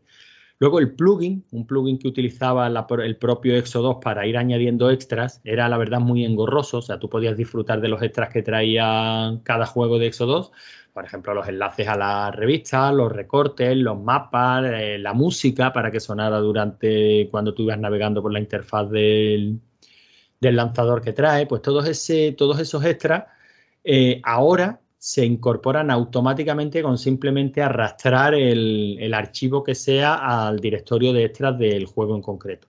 Es decir, si tú encuentras un manual de un juego en la colección, simplemente arrastras el PDF a la, a la carpeta y cuando estés navegando tu colección de esos dos y le das al botoncito de extras, se te despliegan todos los extras que tuvieras en esa carpeta, incluyendo el nuevo manual que acabas de, que acabas de añadir. Esto parece una chorradilla, pero es que antes no era así y antes añadir cualquier pequeño extra al lanzador pues era un proceso bastante, bastante engorroso, ¿no? Tenías que utilizar la interfaz y las funcionalidades que tenía el lanzador para ir añadiendo extras, cosa que era bastante, bastante, bastante lenta. Y ahora no, ahora simplemente arrastrar y copiar. Y por último, y yo creo que es una de las cosas que más vamos a agradecer, los que ni nos sobra el espacio en disco duro, ni tampoco, a pesar de que nos gusten las baldas virtuales, somos amigos de tener teras y teras y teras de información, es que el Exodus Lite ya sí va a ser realmente el precisamente todo esto que te he ido contando de que toda la información de cada juego esté autocontenida en la carpeta del propio juego y no repartido por, por, todo, por todo el árbol de directorios del propio lanzador, iba orientado a esto. Ahora la versión Exodus Lite ocupa solo 4,4 gigas, solo.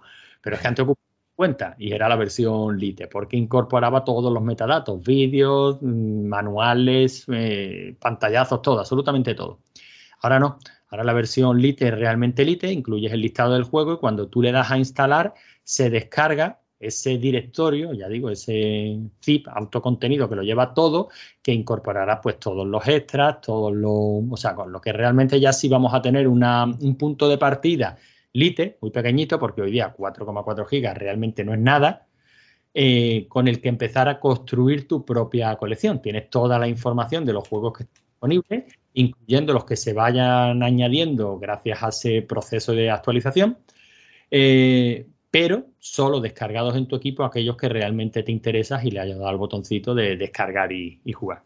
En fin, una serie de funcionalidades que creo que van a dar lugar a, hasta ahora seguro la mejor versión de Exo 2 que haya, que haya existido nunca, pero la intención que, subyace a todo esto y lo que parece que se adivina es que va a ser, si no la última, pues casi la última versión oficial, porque a partir de este momento las actualizaciones, digamos que ya van a ir incorporando, bueno, lo que uno quiere en, en estas colecciones son no funcionalidades, sino juegos, ¿no? Y ya a partir de esa versión 6 sí vamos a tener la función de, o la posibilidad de ir añadiendo simplemente juegos y extras sin necesidad de volver a actualizar completamente la versión de, de Exodus. Claro, claro, es que los juegos, como decías tú, pues ya, ya están hace años, ¿no? Que, que han salido. No, no, claro, o sea, es que estamos hablando de colecciones que. Pero bueno, ahí te das cuenta de la versionitis que arrastramos todos y, de, y, del, y del interés real que, que tenemos. Ah, hace poco estaba mirándome para una de estas imágenes ¿no? de, que hay de, de emuladores y juegos para, mm, para un, Android TV de estos, ¿no? De la típica colección Bob, ya sabes que una de las versiones que tienes para los Android TV, ¿no? Simplemente lo, lo copias a una micro SD, arrancas desde la micro SD y tienes pues la interfaz que ya conocemos todos, ¿no? El Emulation Station con juegos tal. Y me pongo a mirar, o incluso para la PlayStation Mini, te pones a buscar alguna imagen ahora para metérsela a la PlayStation Mini que tienes ahí perdida en el cajón, y a lo mejor encuentras una imagen del 2020 y, y te sorprendes a ti mismo pensando, por lo menos a mí me pasa, hombre, tiene que haber alguna más moderna, ¿cómo voy a instalar una versión del 2020? Y mismo me regaño y dice, pero pedazo de subnormal. Si estás hablando de juegos de hace 25 o 30 años, ¿para qué quieres una más nueva? Si los juegos van a ser los mismos, ¿qué quieres? ¿Que incorporan todos los lanzamientos de Super Nintendo de los últimos tres años? ¿En serio? ¿Eso es lo que te ha pasado por la cabeza y por eso quieres una versión más nueva? Bueno, no sé, tío. La verdad es que eh, al final es lo que tú comentas, ¿no? Que a lo mejor todo este tiempo que pasas organizando tus juegos, pues, pues es lo que te gusta realmente y lo que te llena.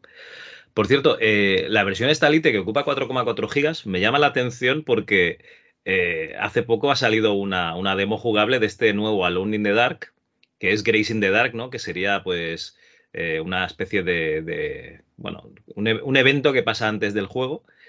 No, no es una precuela porque dura 10 minutos la demo y vendría a ser un poquito como... ¿Tú te acuerdas que cuando salió la Alone in the Dark, luego salió la, eh, la demo esta de, de Jack in the Dark, me parece que era? Este que eres un niño que estaba en una tienda de juguetes y tal. Pues vendría a ser un poco lo mismo, que eres una, una niña, en este caso, que estás en una casa y, bueno, tienes que hacer que ir por una serie de habitaciones. Y nada, la demo dura 10 minutos, no hay ni un puzzle, o sea, es un paseo de un sitio para otro y ocupa 17 gigas.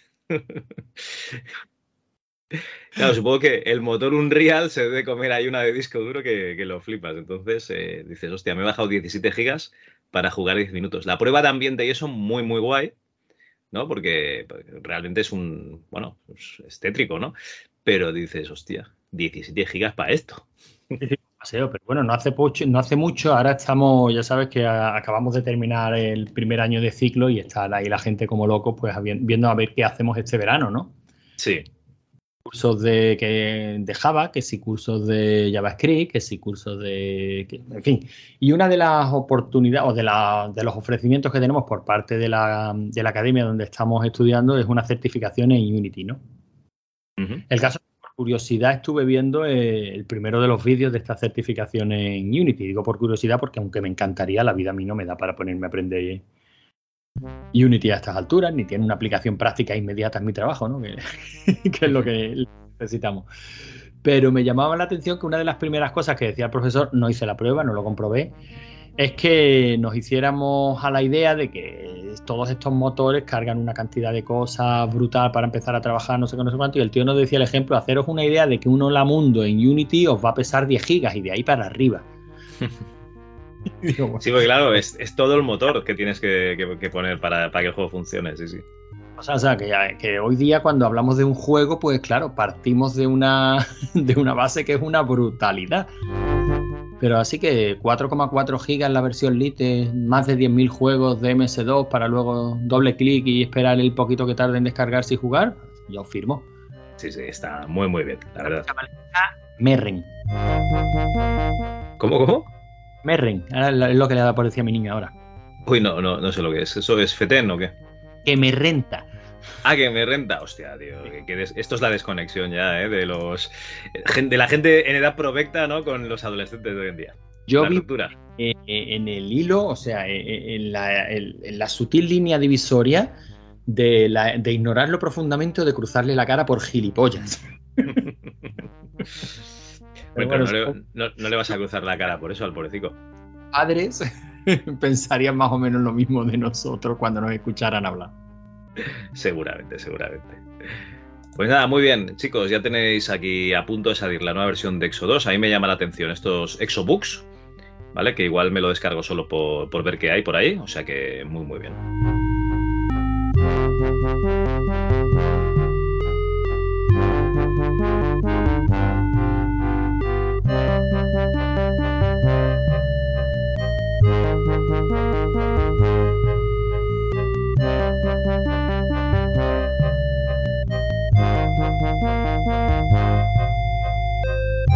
Thank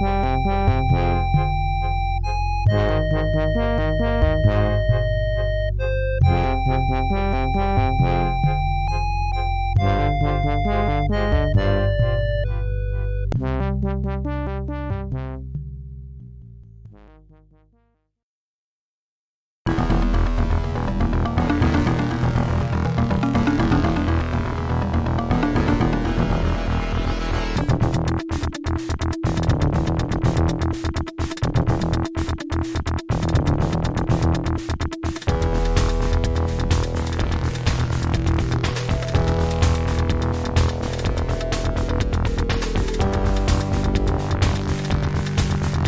Bueno, ¿y tú qué, qué me traes, Javi?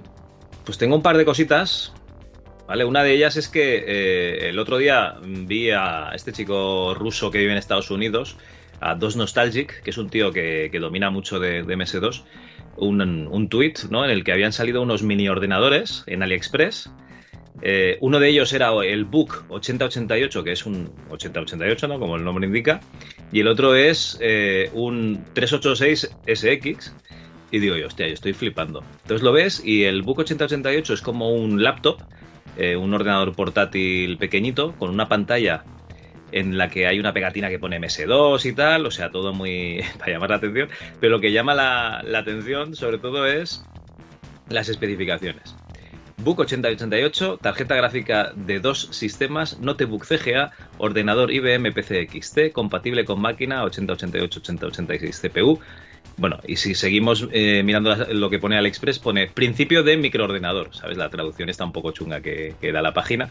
Lo que llama la atención es que tiene eso, el procesador original, tiene una tarjeta que entiendo que será una, una OPL o una OPL2, entiendo, porque tampoco, ahora no tengo la página abierta, no lo puedo mirar, y una expansión para ISA 8. Si tienes eh, tarjetas ISA de, ISA de 8 bits, pues le pones la expansión esta y las puedes pinchar ahí, hasta tres eh, tarjetas. Esto en un, en un ordenador portátil, pues para jugar en toda la gloriosa, en todos los gloriosos colores del CGA. Y el otro es un 386, que la descripción es ordenador portátil de mano 386, 386 CPU, sistema Windows 95.2, notebook retro, tarjeta de sonido OPL3. Este no viene con la expansión ISA, pero lo que te viene es como si fuese una, una Game Boy con la pantalla más grande, todo el teclado debajo. Y bueno, lo que vendría a ser una BlackBerry gorda, ¿vale? Eh, con la pantallita de Windows 95. Entonces, claro, como Windows eh, tiene retrocompatibilidad con, con 2, eh, aquí en teoría puedes jugar a juegos de, de Windows antiguos y, juegos de 2. Y bueno, esto portátil para llevártelo al, al lavabo, ¿no? Y echar ahí tus partidas, pues yo que sé, al Age of Empires o, o algún juego de estos, pues ahí es nada. Sin ratón no sé cómo, cómo debe funcionar, pero bueno, en fin, que, que es muy cookie todo.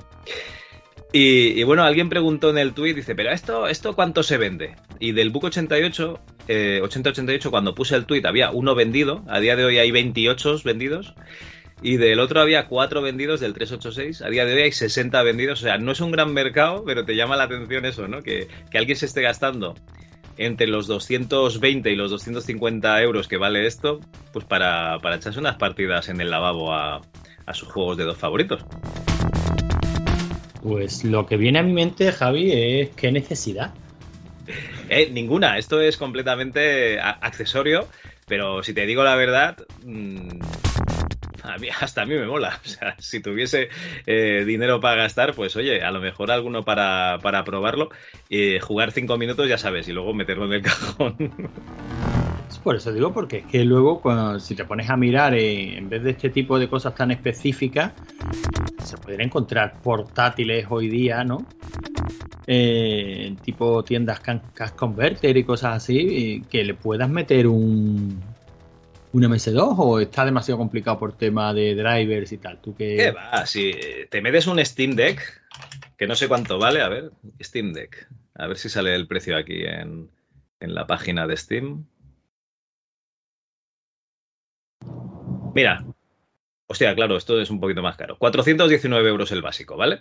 Pero vamos, que te metes el Steam Deck con el Wine y, y a jugar al, al DOSBox y tienes No, no. mando. Eso sí, eso por, por descontado. Si no, eso lo hago yo con mi Raspberry. Hasta ahí estamos de acuerdo, ¿no? Pero yo me refería a una experiencia que fuera real de instalar un MS2 en un, en un equipo. Estoy seguro de que puedes encontrar un equipo que hoy por hoy soporte un MS2 o un Windows, este era 95 o 98. 95, 95. O le puedas instalar un Windows 95 y es que, sinceramente, para lo que es y lo que da, lo veo caro. No, no, si lo que llama la atención, por ejemplo, es eso de que. de- Sí, sí, son pequeños, eh, son portátiles. Eh, lo que te llama la atención es eso, que te venga con, con tarjetas de sonido compatibles, o sea, que se hayan tomado la molestia de... Es, co- es como si alguien hubiese dicho, hostia, esto, esto me molaría a mí hacerlo, pero voy a producir unos cuantos y los vendo. Pues claro, una expansión de ISA de 8, 8 bits. Yo creo que no tengo ninguna tarjeta Visa de 8 bits ahora mismo en casa, de 16 sí, pero de 8 no. Dices, ¿para qué, no? No sé, o, que los estén usando en alguna fábrica de... También puede ser, ¿eh? O sea, imagínate que estás en China, en una fábrica, y que, y que tus máquinas funcionaban con, con un 8088 o un, o un 8086, y, y se te jodió el invento y dices, hostia, pues tengo 10 factorías que necesito un ordenador para, para que funcionen, me voy a hacer este portátil, lo enchufo allí, le meto la tarjeta eh, controladora de, la, electrónica de la fábrica y a funcionar. Y ya que estoy, pues fabrico unos cuantos más y los vendo. Es que no sé, es súper curioso. Pues sí, que fíjate que por ahí sí le, puedo ver una utilidad, que al fin y al cabo casi era el, uso principal de- ¿Cómo se llama esta tecnología que es emulador, pero que no le podemos llamar emulador porque nos pegan? Eh, Eh, los FPGA, esos, los emuladores de los emuladores por software, pero que no son emuladores porque simulan los componentes. Eso, eso, eso, pues mm, que es el origen al- o, o el uso más razonable de un FPGA, ¿no? De poder eh, Hombre, yo creo que esa tecnología reemplazar eh, máquinas antiguas que ya no merece la pena meter en sistemas de producción en bloque, ¿no? Claro, claro. O sea, eh, toda la gente que está detrás de la tecnología FPGA eh, lo hizo para que se pudiesen preservar lo- el hardware, claro que sí. Pues, mm, en fin, no sé, lo veo un cacharrito curioso que estoy seguro que tiene su razón de ser, que a mí se me escapa, porque claro, nosotros automáticamente lo llevamos todo a lo mismo, que, que A es a jugar. y entonces, pues claro, evidentemente ahí a lo mejor este no es el, no es el target de estos cacharritos, pero bueno, un detalle, en fin, algo curioso, algo curioso. Espero que no se que no se corra la voz y que a la gente le dé por hacerse con estos cacharritos, porque bueno, aquí lo ves a 250 euros y como a la gente le dé por la gilipollada esta, te los encuentras a 1200 euros en menos de nada, ¿eh? Esto, si tiene la, entrada la gente USB. Sí, y sí. la gente especulando con esto. si tiene entrada USB, le metes ya la disquetera y venga, va. Y los floppies de la época, claro que sí. en fin.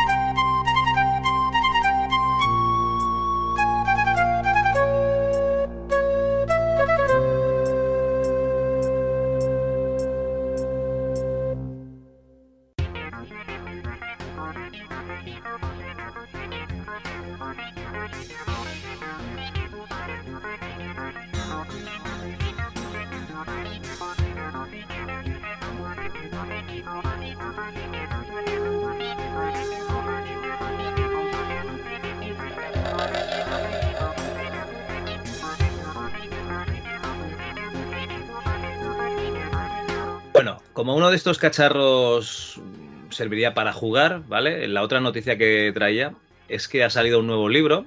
Un libro de. Yo creo que es uno de los juegos con más base de usuarios o más distribuciones eh, que ha habido a nivel mundial. Entonces, eh, te he puesto aquí un ranking de los. del top 10 de, juegos vendidos, ¿vale? Eh, el número uno sería el Minecraft, ¿no? Con 238 millones de copias. El segundo, el Grand Theft Auto 5, con 175 millones de copias.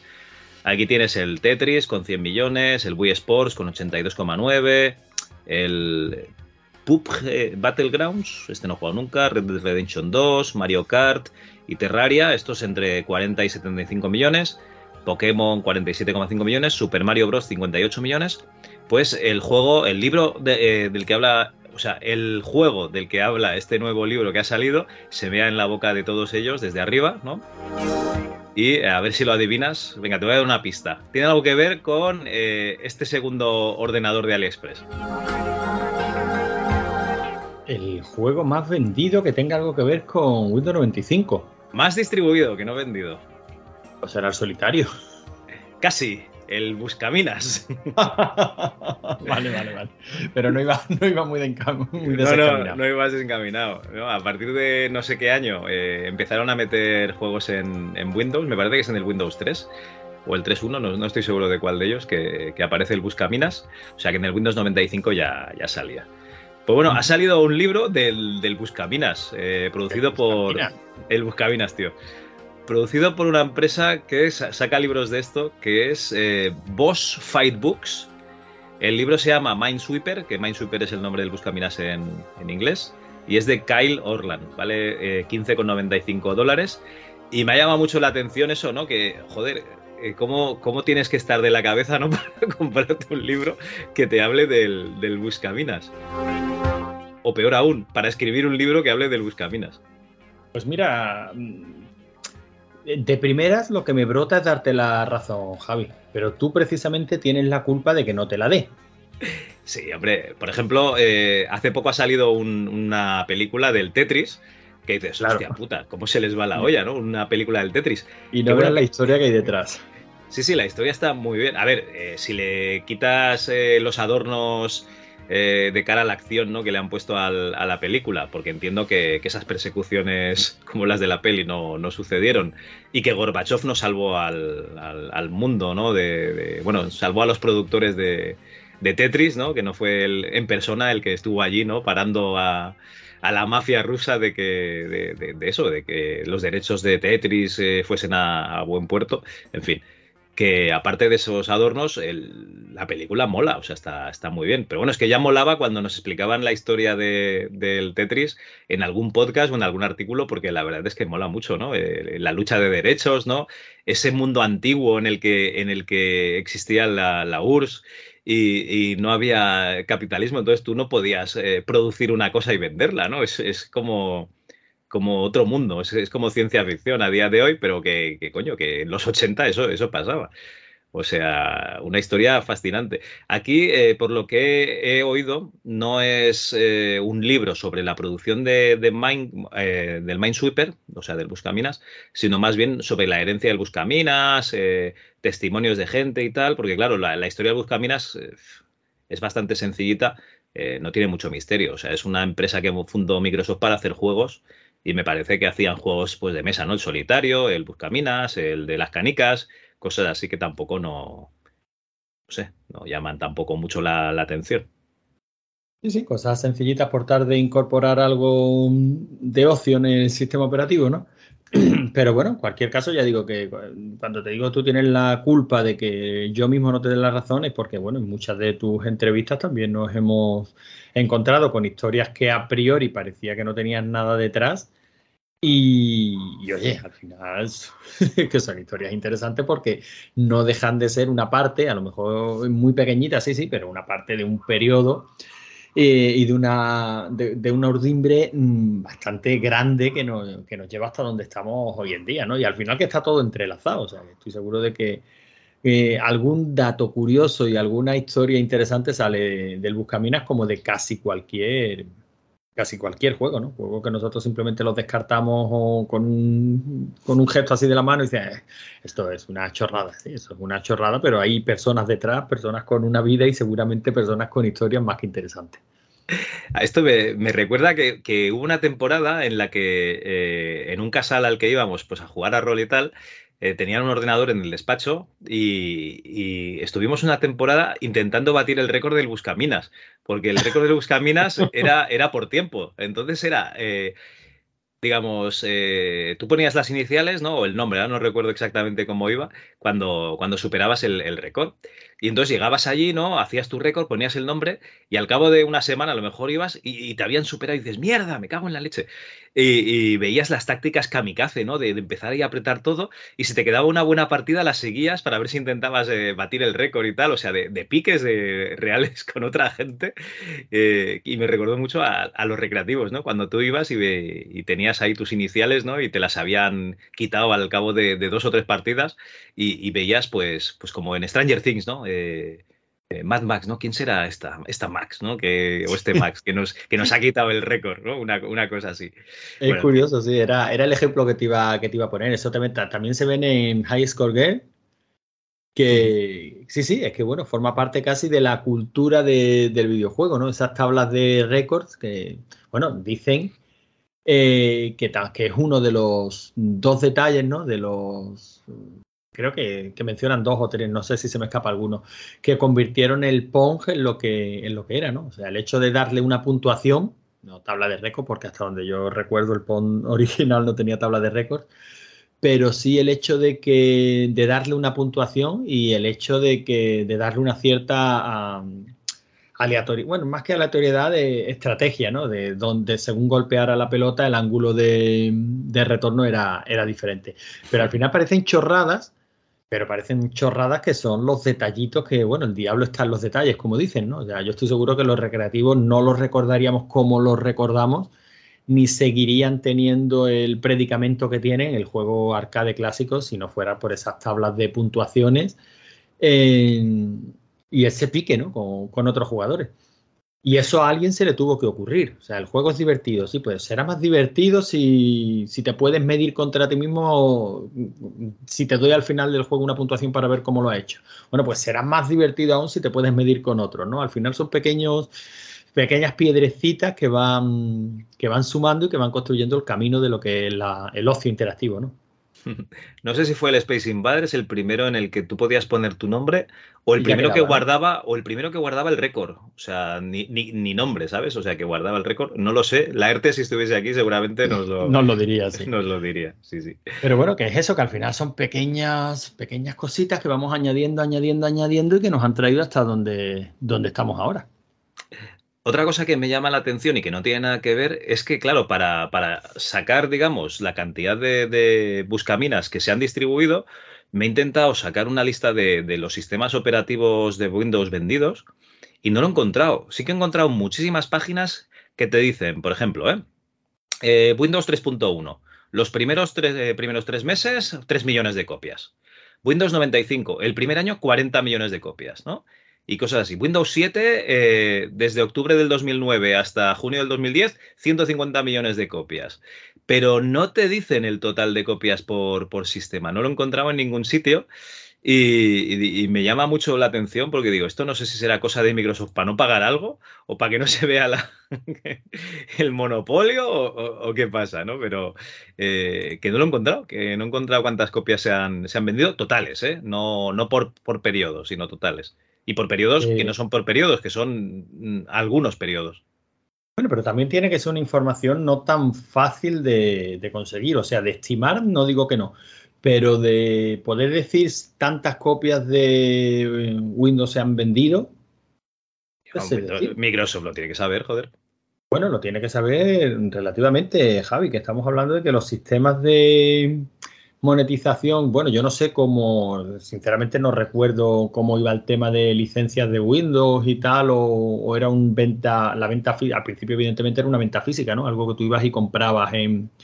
Pero como siempre ha tenido esa política de multiversión, eh, no ya diferentes versiones del mismo del mismo sistema operativo, sino diferentes maneras de vender la misma versión del sistema operativo, según si es para empresas, si es para escuelas, si es para usuario final, si es para, en fin, que igual no es una, no es algo tan trivial como nos creemos. Bueno, ¿cuántos has vendido? Pues, no lo sé. O sea, estoy seguro de que podrían decirte una cifra, ¿no? Pero y ya no me y, y estoy hablando siempre por eh, el, el por, le- por lo legal, ¿no? O sea, versiones que se hayan vendido y cobrado. Pero ya digo que me parece un mundo tan, bueno, hoy día mismo, tú te quieres comprar un Windows y te lo puedes comprar desde 5 euros hasta 500, ¿no? Bueno, legalmente, legalmente tiene un precio en la página web. ¿eh? Sí, lo, de legalmente cinco, tiene un- lo de los 5 euros, Pero, pero sin embargo son... muchas más copias de cla- 5 euros, sí. Sí, pero, pero que son claves perfectamente legales. Por lo menos el, eh, funcionales y no craqueadas, sino claves legales que se han cedido a una determinada empresa, licencias que sí OEM, que sí no sé qué. O sea, que son licencias que están por ahí distribuidas por la propia Microsoft, que quizás no sea legal el hecho de que lleguen al mercado a un precio tan extremadamente bajo. Pues seguramente. Pero desde luego el que comete la ilegalidad no es el que la compra. El que comete la ilegalidad es el que hace que llegue a determinados canales de venta a determinados precios, ¿no? No lo sé, no lo sé. Que me parece que hay un. que no es tan fácil. Y cuando era en físico todavía habría algunas cifras más aproximadas, pero desde que este, el tema de las licencias. Pero bueno, que lo mismo que te digo por un Windows, te lo digo por un Minecraft, ¿no? Se han vendido 238 millones de copias, ¿vale? Vale. pues me lo creo. A mí me gustaría saber al que las ha contado, ¿vale? Claro, claro. No, hombre, a ver, Minecraft es un juego moderno, yo creo que es más, es una cosa que, que no se pierde, ¿no? Eh, o sea, tú sabes las ventas de la Store porque te las dice la propia Store, sabes las ventas físicas porque eh, tienes el canal de distribución, ¿no? Eh, si no se han destruido copias, pues todas las físicas que has hecho se han, se han vendido. O sea, todas las stores dan, dan estadísticas. O sea, a día de hoy sí que es imposible decir no tengo ni idea de lo que he vendido. Sí, O sea, si- entiendo que. Si te mandan un resumen. Claro, entiendo que estamos hablando, que no estamos hablando de los tiempos de, bueno, los tiempos que nos cuentan, ¿no? Los desarrolladores de los 80, 90, que te decían que habían vendido 100, pues bueno, pues me lo tendré que creer, ¿no?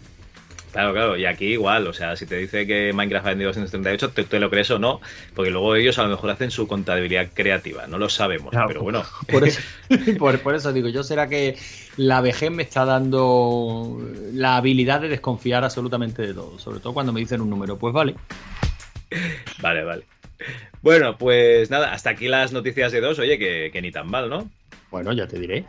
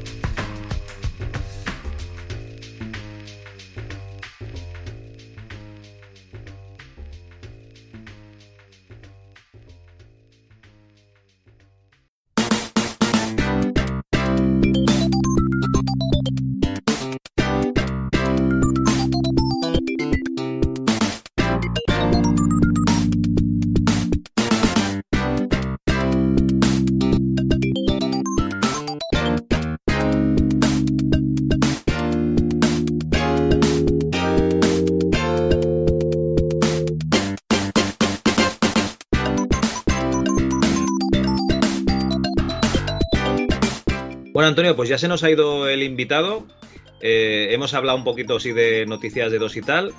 ¿Qué te parece si ya vamos despidiendo y dejamos pues eh, que los oyentes escuchen el, resto de secciones? Porque además est- este mes te has traído una sección espectacular que habla de uno de esos juegos que en España nadie lo conoce, pero que desde que tenemos internet nos hemos dado cuenta de que es uno de, lo- de la, piedra angular ¿no? de, de los videojuegos educativos, de, lo- de los recuerdos fomentados de los estadounidenses. Bueno, es una de las, desde luego, una de las piedras angulares. De hecho, incluso por el autor de toda la investigación y de todo el artículo, que yo lo único que he hecho ha sido traducir libremente y más o menos leer, que es Jimmy Maher, al que mencionamos aquí pues prácticamente en todos los programas. Y, sí, vamos a hablar de, de Oregon Trail. Mi idea es ir, y- ir trayendo pues los artículos, no más relevantes porque relevantes son todos, pero bueno, los que más resuenen con- conmigo y que, y que nos hagan más o menos construir pues una, una historia de la, de la ficción interactiva. Historia que ya está construida y publicada. Ya digo, os recomiendo mil veces que paséis por la página de Digital Antiquarium de Jimmy Maher porque, mm, porque es apasionante lo que hay allí, pero claro, está todo en, todo en inglés. Hace ya mucho tiempo, te estoy hablando casi, no sé si incluso cerca de un par de años, eh, que le dije a, le pedí a la ERTE Halein que hiciera el favor de ponerse en contacto con Jimmy Maher. eh, podíamos ponernos en contacto cualquiera, ¿no? Pero él ya tenía eh, el contacto de cuando lo estuvo buscando para la entrevista y pedirle permiso para hacer precisamente esto, hacer una traducción libre de su de sus artículos para ir narrándolos en, en español pues de la forma que mejor sepamos y podamos. Y eso es lo que eso es lo que he hecho. Arrancamos con The Oregon Trail, por supuesto Jimmy nos dio nos dio el permiso siempre y cuando mencionáramos la fuente, cosa que íbamos a hacer eh, nos lo hubiera pedido él o no, ¿no? Pero bueno, yo creo que ha quedado un artículo curioso, la historia es, muy interesante y bueno, no será, no será el último, espero, aunque como dice mi hermano en su crónica en Lozano, a mí muchas veces no hay nada más que dejarme fluir y el chiste sale solo. Pero bueno, yo espero que sí, que algún articulillo más de estos de la historia de la ficción interactiva traeré por aquí. Hostia, este Oregon Trail además que para mí es como, como yo que sé, como la abadía del crimen americana, porque todos lo recuerdan, todos lo han jugado y, y sobre todo les traen recuerdos de- del Apple II, ¿no? Que sería ese ordenador que tenían en los, en los institutos. Bueno, bueno, pero eh, no hagamos spoiler, ¿no? Y, vamos a, a escuchar la sección a continuación. Y después tendremos a eh, Martín Gamero, que nos trae la sección de ese loco hardware, que nos va a hablar de pues de, de su tema, que- el que más le gusta, qué narices. Las tarjetas gráficas, los efectos de las tarjetas gráficas, eh, nada, no, no os lo perdáis. Y por supuesto dar las gracias a toda la gente que nos está apoyando en Patreon, ¿no? Eh, os podéis apuntar desde la página principal, allí tenéis un enlace a ayudar a mantener el MS2 Club. Y, y lo dicho, eh, nos vemos el mes que viene con más temas, mm, seguramente diferentes y seguramente sin invitado, Antonio. Así tendremos que trabajar tú y yo mano a mano a ver de qué, de qué hablamos. Ah, Javi, tú sabes que por trabajar que no quede, tú sabes, yo me lo curro infinito durante durante todo el mes, las horas que haga que haga falta echarles al proyecto. Por supuesto, claro que sí. Bueno, y si no le diré a Ángel Codón a ver si este mes sí que puede y, y que nos quite que nos quite media horita de faena de encima, por lo menos. Oye, todo lo que sea currar menos. Venga, hasta el mes que viene. Adiós.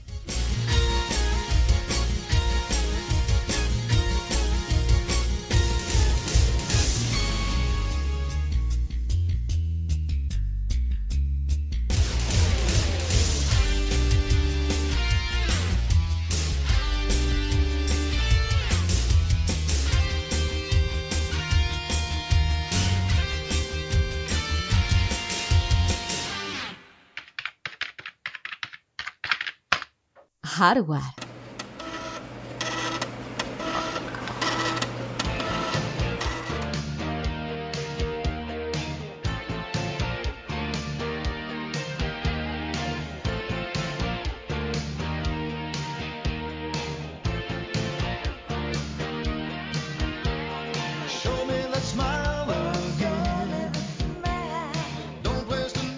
Pues tenemos una sección que la verdad es que a la gente le está gustando bastante. Yo creo que eso del cacharreo eh, le gusta bastante gente que escucha este podcast, que es ese loco hardware eh, con Martín Gamero. ¿Qué pasa, Martín? Buenas, Javi, ¿cómo estamos? Pues bueno, ya sabes, aquí peleándonos con las IAS, como estábamos comentando fuera de micro. ¿Tú qué tal? Las, las sillas dominarán el mundo. Las IAS, hacen que creo que lo hagan mucho peor, pero bueno. las IAS hacen el trabajo que no queremos hacer nosotros. Hombre, yo la verdad es que yo lo digo. eh, a ver, la IA, eh, que nadie espere que va a salir Skynet. Ni, ni, ni nada así, pero oye, si, si la gente se pone, yo creo que puede conseguir cosas muy curiosas. Y de hecho, yo, eh, yo, yo os puedo decir con nombres y apellidos tres personas que pagan la IA de pago. Y ostras, el, vamos, tienen las tardes más libres, solo digo eso. Bueno, bueno, oye, pues eh, no está mal, no está mal. Mientras conserven el puesto de trabajo y tengan más libertad, pues eh, ya está bien. Pero bueno, dejémonos de cosas así modernas, ¿no? Y vamos a, a lo antiguo, lo que nos mola a nosotros. ¿Qué nos Sí, traes eh, este, este mes? Pues la verdad es que os traigo algo que, que en cierto modo se puede considerar prácticamente al- algo similar a, a lo que se está viviendo ahora con la CIA. Y es el Environment Mapping Boot Mapping, más conocido como EMBM. Uf, madre mía. ¿E- ¿MPM? Sí, hoy vamos pegando fuerte. Hoy vamos a hacer el programa más técnico. Espero que nadie se asuste, que no se preocupe. Pero hombre, hay que variar un poquito. Y después de la NB1, que yo creo que le, que le gustó a bastante gente, hoy, hoy vamos a coger algo un poquito más específico para ir cambiando un poco de tema y que sepamos todo. Vamos, que podemos hablar de todo. Sí, sí, no, yo creo que la gente está haciendo una lista de tarjetas gráficas que si las ve por Wallapop o en un mercadillo o algo las tiene que pillar. o sea, eh, van a ir bajando las gráficas nuevas y van a ir subiendo las gráficas viejas. Esto es un sinsentido. Hombre, yo te digo una cosa, visto lo que se pagan por alguna, yo si fuera eh, Nvidia yo sacaba alguna antigua, pero vamos, que lo digo totalmente en serio, ¿eh? Reediciones, no, que lo hagan en FPGA, ¿no? Directamente. Ay, ay, a tope, a tope. Bueno, pues vamos al tema. Lo primero de todo es decir que es el, que es el, que es el boom mapping. El, el boom mapping es una técnica que simula arrugas o imperfecciones en la superficie de, de- de un objeto si- sin aumentar la geometría. Explicado de otra manera, eh, eh, por ejemplo, cuando vosotros estáis viendo algún mueble o algo, vosotros veis la beta de de la madera o de lo que debería de ser madera y vosotros veis que tiene al- al- alguna deformación o alguna cosa. Eso, eh, más o menos hasta el Direct 8 o así, mm, realmente no se termina de hacer. Pero un poquito antes, en el Direct, entre el Direct 5 y el Direct 6, más o menos hablamos en 1998, ya se considera una forma. Y la forma que se tiene es coger y de alguna manera conseguir que la textura parezca, parezca que tiene volumen o parezca que tenga deformación. Esto es precisamente lo que, lo que, lo que hizo eh, lo que hizo Matros. Y, y alguno dirá, pero eso es, eh, pero eso es una, pero eso, pero eso es un mapeado de texturas. No, es muy diferente. Un mapeado de textura es cuando tú coges una textura y se la pones, por ejemplo, eh, por ejemplo una pared. Tú pones una textura de ladrillos y ya está. ¿Qué es lo que pasa? Que si tú quieres que el jugador cuando vea se crea que son, eh, que, que, por ejemplo, yo que sé, que, eh, que, lo, que los ladrillos salen para afuera, por, por, decir un ejemplo, pues tú lo que necesitas es algo que lo simule. Obviamente por geometría, es decir, poniendo muchísimos polígonos, no, no vamos, ni de coña lo haces porque la cosa no da. De hecho, eh, incluso, incluso hoy por hoy es imposible. O sea, para, para que la gente se haga una idea de lo que, de lo que estamos hablando. ¿Qué lo que pasa? Que tú lo que sí puedes hacer es meter un efecto a la, a la textura para que, entre comillas, se meta para adentro y tú creas que eso es una pared real. Y eso es precisamente lo que te hace el EMBM. A ver, entonces tú tienes una pared de ladrillos y donde tenían que estar los ladrillos que surgen hacia afuera, digamos, y, y los huecos entre los ladrillos que entraría hacia adentro, tú haces unas deformaciones ahí. Así es. Tú lo que haces es que, es que coges la textura del ladrillo. Otra textura que se llama el mapa de relieve, que es básicamente donde el, ladrillo va a salir o para afuera o, que yo creo que es lo más sencillo en este caso, eh, las hendiduras, meterlas para adentro.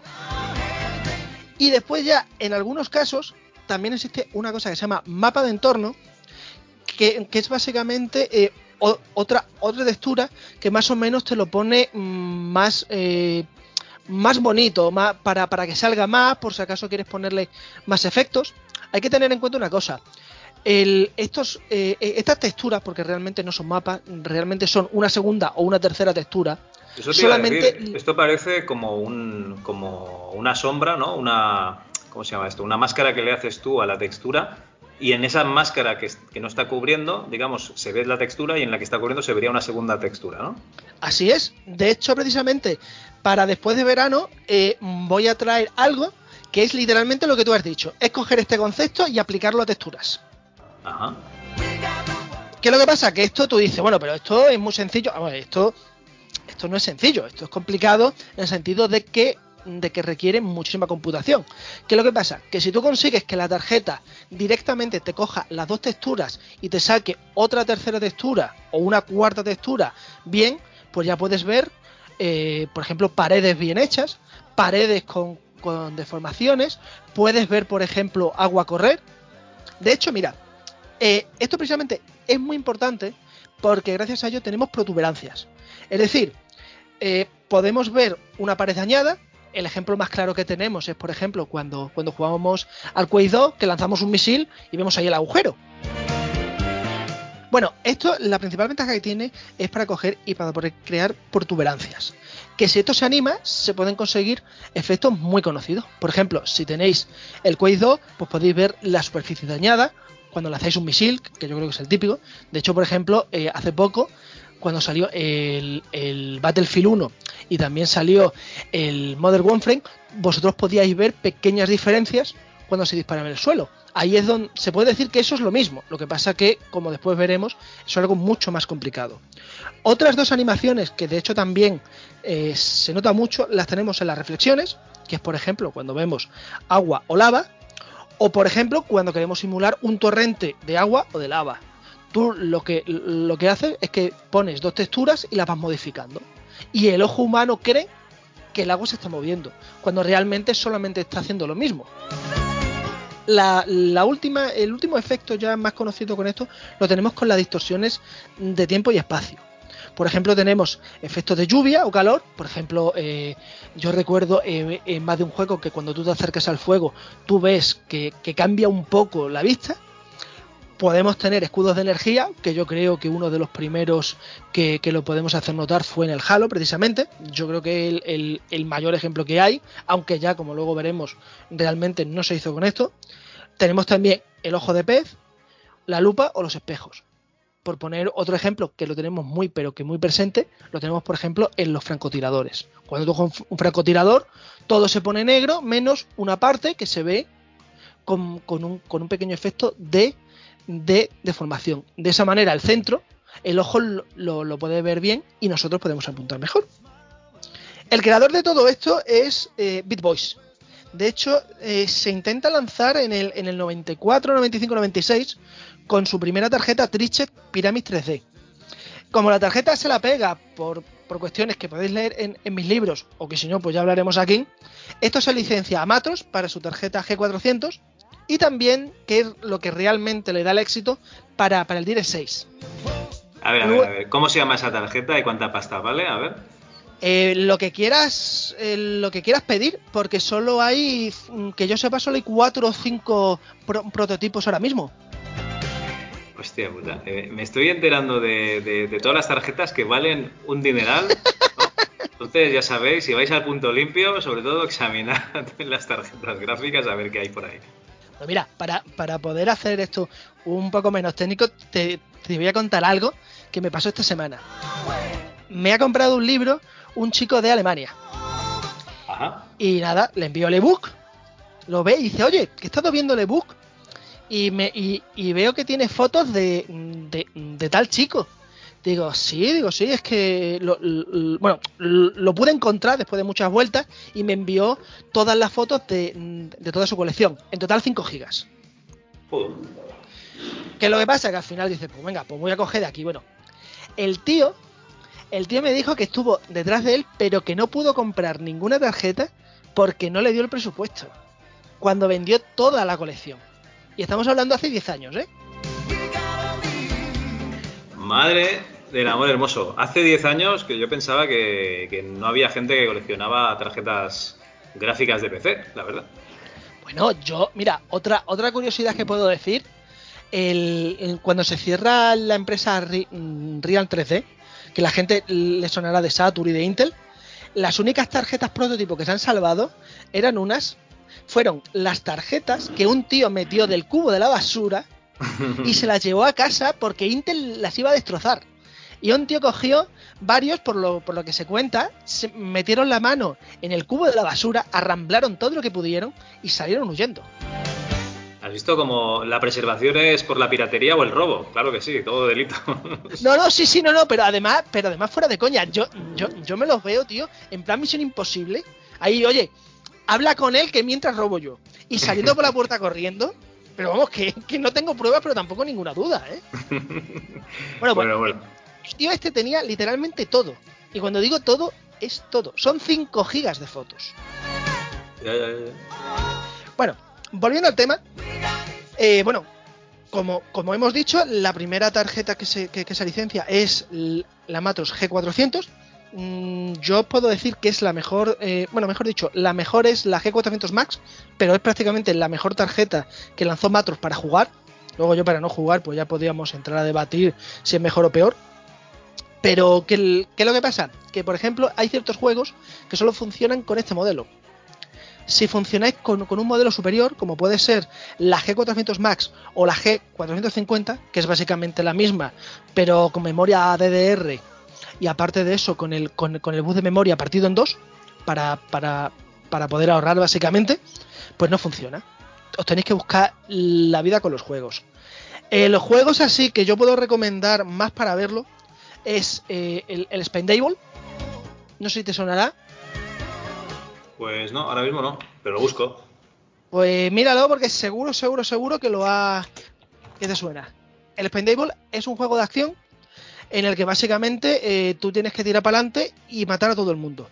Es un Batman muy conocido de la época y es un juego que si no recuerdo mal es de Red Software. Una empresa que tiene bastante cosa curiosa, de hecho. No, lo estoy viendo, pero no, no, no he jugado nunca. Bueno, pues ese juego es bastante conocido porque en su día se usó mucho de Besmar. El juego es bastante entretenido, tampoco esperéis una maravilla o, o el mejor juego del mundo, pero en general la verdad es que, que está bastante bien. Lo estoy viendo, me recuerda un poco al Apocalipse aquel que salió para PlayStation 1, el, juego de Bruce Willis, ¿te acuerdas? Eh, ostras, no, pero ahí, ¿cómo se llamaba? El, el Silent Bomber. Yo siempre lo vi como un Silent Bomber. Pues no sé, no, la verdad es que no me suena, no me suena. Este se ve bien con la tarjeta, con la G400, ¿no? Así es. Ese es el juego más conocido. Luego también el segundo juego más conocido que, tenemos es el Dungeon Keeper. Os cuento.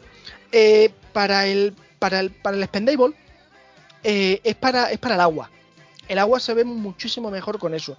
De hecho, yo siempre lo nombro porque la empresa dijo en su día que, eh, que, solo, que solo le costó una tarde de trabajo el añadirlo, pero le costó dos meses de, trabajo de artistas preparar el tema de la textura. Y esto lo digo porque es que después veremos por qué es importante. Mientras que el Dungeon Keeper, el, el- el efecto que tiene de lava está hecho con esto y precisamente por eso se ve tan real. El problema que hay que es que tú no puedes poner este efecto mucho porque cansa al jugador. Con lo cual al final, pues básicamente, pues muchas empresas ponieron el logo, metieron una cosita y fuera. ¿Qué es lo que pasa? Que, hombre, a ver, el efecto estaba muy bien, pero, pero tener a todos los artistas enganchados dos meses haciendo dibujitos, pues chato, no, no sale rentable. Luego llega los sombreadores y consiguen descubrir que con los sombreadores pueden hacer esto y lo puede hacer un informático. Y una vez que lo hace un informático, da igual que sea lava, agua, barro o lo que te dé la gana, que te lo hace directamente. Moraleja, automáticamente esto, en, en- cuanto se lanzaron los sombreadores, pasan, pasan a mejor vida y ya pues ni- nadie les importa. De hecho, de hecho, fíjate si es un trabajo muy específico que después de eh, que, por ejemplo, en, en Book Mapping tenemos el cúbico, que es básicamente un cubo y jugar con él con seis texturas, y después tenemos el, el 2.3D o Normal Mapping. Si queréis saber cómo funciona esto, os recomiendo mirar la, la Wikipedia porque os lo pone con fotos, porque como yo lo expliqué de aquí, no os vais a enterar, porque me explico como un libro cerrado, y nunca mejor dicho. Así que mejor lo veis en las fotos y, lo podéis entender enseguida. Más o menos el concepto es el mismo. Es básicamente aplicar una textura sobre otra y a partir de ahí conseguir otra mejor. Con todo, llegaron los sombreadores y arrasaron con todo. Y de hecho esto, mucha gente ya ni siquiera lo, recuerda cuando realmente muchísimas Matro G400 se vendieron solamente por esta opción. Joder. Pues eh, nada, oye, eh, pero se vendería en otros países, porque aquí no me suena que tuviésemos estas tarjetas, ¿eh? No, la G400 se, se vendieron mucho por todo el mundo. De hecho, es la tarjeta ma- más, exitosa que existe. Lo que pasa que eh, es una tarjeta que realmente para, para, para juegos tampoco llega a destacar mucho. Luego, eso es una tarjeta muy cara de hacer. Y cuando digo muy cara, es que el chip es enorme. Vamos, Ajá. podéis ver fotos. Yo, el, por ejemplo, yo que sé. Podéis ver fotos de la GeForce 256, que es un chip muy caro y muy hermoso. Y podéis ver el de la G400 y veréis que, que es, horrible, que es una tarjeta muy cara. De hecho, fíjate si, tu, si tuvo que ser cara, que Matrox, Matrox siempre lanzaba eh, un modelo de tarjeta y después, y después sacaba otros dos modelos, con dos, y, con dos y con cuatro chips. Y luego también sacaba versiones o con televisión, o versiones con, con- con- con entrada de vídeo, o sea, de todo, ¿no?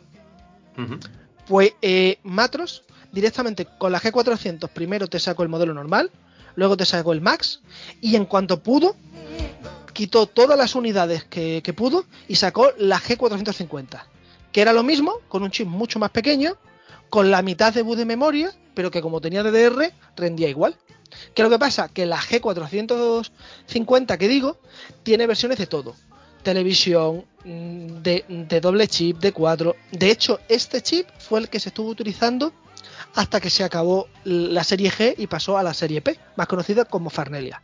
Que ahí ya sí que no entramos para, para otro programa. Estoy viendo la de 400, es aceleradora pura, ¿eh? Aquí lleva las la entrada de VGA y la salida de VGA. No, no, no, no, eh, eh, es que, La eh, 400 es que tiene perdona. doble salida. Ah, doble salida, coño. Yo- Doble o salida. sea, Esa era dual screen. La primera, eh, bueno, perdón, la primera con salidas independientes. Ajá. O sea, tú sea- puedes eh, meter dos monitores. Así es.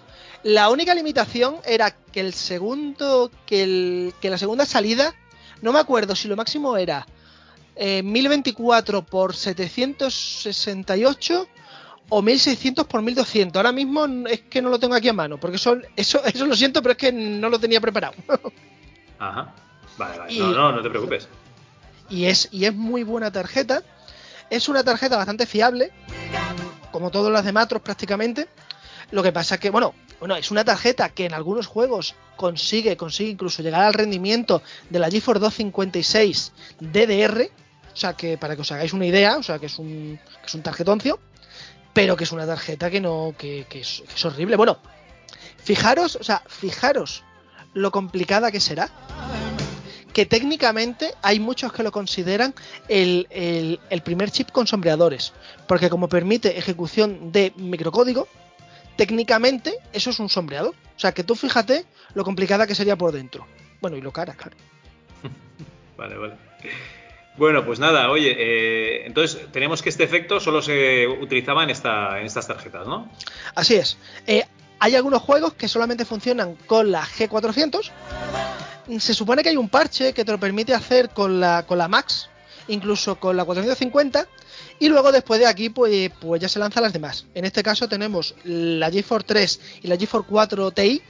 La MX, como depende de la GeForce 2, no lo tiene.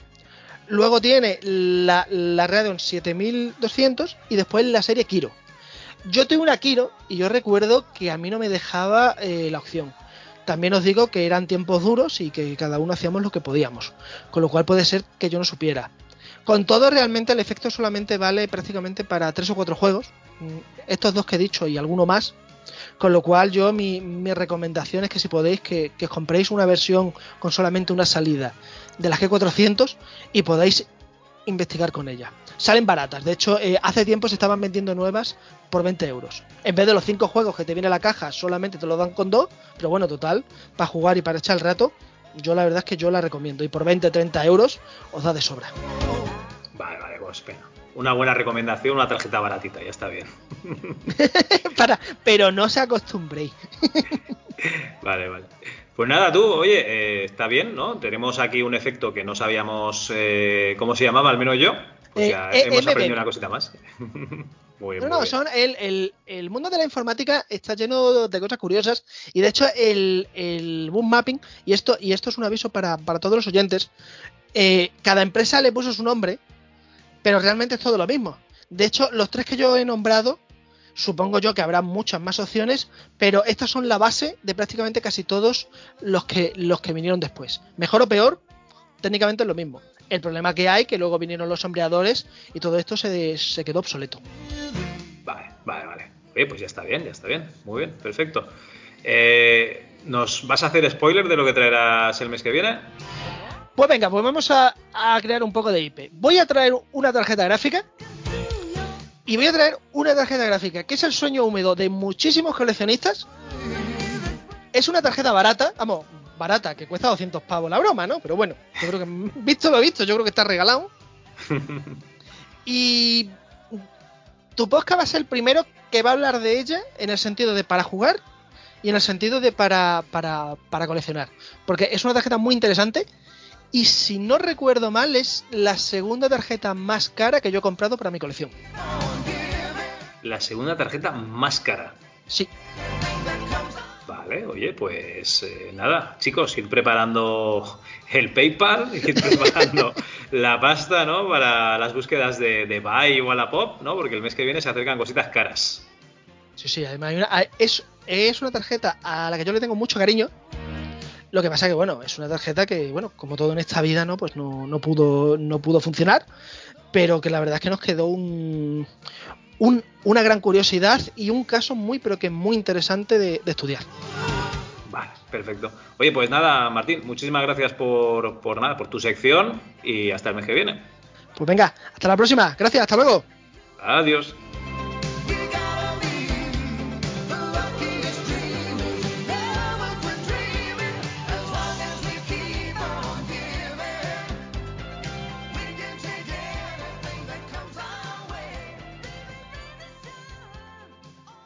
Hola amigos MS2eros y frikis varios. Me ha dicho un pajarito que el podcast cumple tres añitos, algo que en nuestros modernos tiempos tecnológicos es toda una eternidad. Esto indudablemente es el resultado del esfuerzo de sus creadores y de un grupo de fieles oyentes, entre los que me incluyo, y que seguimos el programa con asiduidad e impaciencia por oír el próximo episodio. Personalmente me encanta todo lo que oigo y me hace compañía mientras hago alguna tarea mecánica y repetitiva, recordándome cuando iba con mi madre a Luis del Olmo a Sardá mientras ella cosía en la cocina y yo tenía que copiar mil veces no volveré a hablar en clase mientras el profesor explica. Entre el MS2 Club y la Chus he podido comprobar que hay hermanos que se llevan como buenos amigos y amigos que se llevan como buenos hermanos. Que hay recreativas desconocidas esperando a darnos un poco de diversión y gente que es excepcional jugándolas. Que puede uno apuntarse a una academia friki sin título previo y descubrir nuevas historias de consolas del siglo pasado, aventuras gráficas y juegos de rol casi olvidados o bolsilibros de cuya existencia pocos se acuerdan. Que hay gente deseando contar sus experiencias informáticas y otros deseando oírlas. Que entre unos y otros siguen completando la historia del software nacional, como arqueólogos de los bits. Que lamentablemente en este país la informática ha sido fundamentalmente un territorio masculino. Que las vidas de otras personas son mucho más parecidas a las nuestras de lo que pensábamos, con experiencias muy similares aun separados por cientos o miles de kilómetros que algunos desarrollos o industrias han tenido éxito por los pelos y que otras personas estaban indudablemente avanzadas a su tiempo y quizás en otro país hubieran sido considerados genios. Que estos podcasts permiten despotricar sin filtros al no estar sujetos a ninguna censura externa, y eso es bien. Que por mucho que unos hermanos se empeñen, jamás podrán completar la bibliografía de Stephen King, ya que mientras ellos analizan un libro, este escribe tres más entre siesta y siesta. Que la calistenia tiene unos practicantes y apóstoles casi a la altura de los veganos, así que no quiero ni imaginarme quedarme atrapado en un ascensor con un informático friki calisténico vegano. En fin, os deseo muchos años más de entretenimiento, de dar voz a gigantes en el olvido y a colorear ese pasado de blanco y negro y paleta de 256 colores, y de que sigáis pasándolo tan bien como nos lo hacéis pasar a nosotros. Un abrazo y por muchos años más. Muy buenas, aquí al aparato Pixel Van Gogh. Encantado de enviaros este audio para celebrar que estáis de aniversario, ¿verdad? Pedisteis unos audios, hicisteis una porra de que ibais a recibir entre 0 y 2, 0 y 3, no sé, no, no recuerdo la porra que hicisteis. Pero no me voy a cortar en enviaros un audio, aunque solo sea para daros las gracias por los miles de kilómetros y las docenas de horas que me habéis amenizado con diferentes de vuestros programas. En especial estamos celebrando el aniversario de MS2 Club, ¿verdad? Pues muchísimas gracias, Cal, muchas gracias, Logarán, por vuestra compañía, por todos esos videojuegos y las necesidades que me creáis a, a dos boxear a posterior de haberos oído. Y que no me voy a exceder mucho más, porque lo bueno si breve dos veces bueno, y, luego me aceleráis la voz y me ponéis musiquita de Benny Hill, ¿eh? que ya os tengo calaos. Sigo siendo fan de vuestro programa, seguiré siéndolo, espero que nunca os aburráis de podcastear. Desde luego tiene pinta de que no. Eh, la verdad que como siempre te reconoce Logarán, Cal, ese trabajo tuyo, eso es una bestialidad, macho. Tienes la agenda peor que la de un ministro. Vamos, de hecho es que los ministros yo creo que no trabajan ni la mitad de lo que trabajas tú por amor al arte, a esta afición y que espero con ansias también ese en Mazmorrados, porque yo era súper fan del en Mazmorrados, yo soy un, un súper viciado de los juegos de rol en consola y, y, en ordenador, y por supuesto en ordenador MS2, bueno, creo que compartimos una pasión romántica por los Isar de Silmarils, por los Beholder y por alguna cosita más de estas. Eh, lo dicho, no me extiendo más, que, me atengo a efectos especiales que emocionarían a J.J. Abrams. Así que muchas gracias por todo lo que hacéis y lo dicho, que no os aburráis nunca de esto. Oh, por último, insisto, deciros a modo anecdótico que es que cómo no voy a mandar este audio si en verdad sois los primeros podcasters que yo escuché en mi vida hace ya unos cuantos años, en aquel equipo primigenio donde teníais compañeros que sigo escuchando también a día de hoy en el salto al infinito, por ejemplo.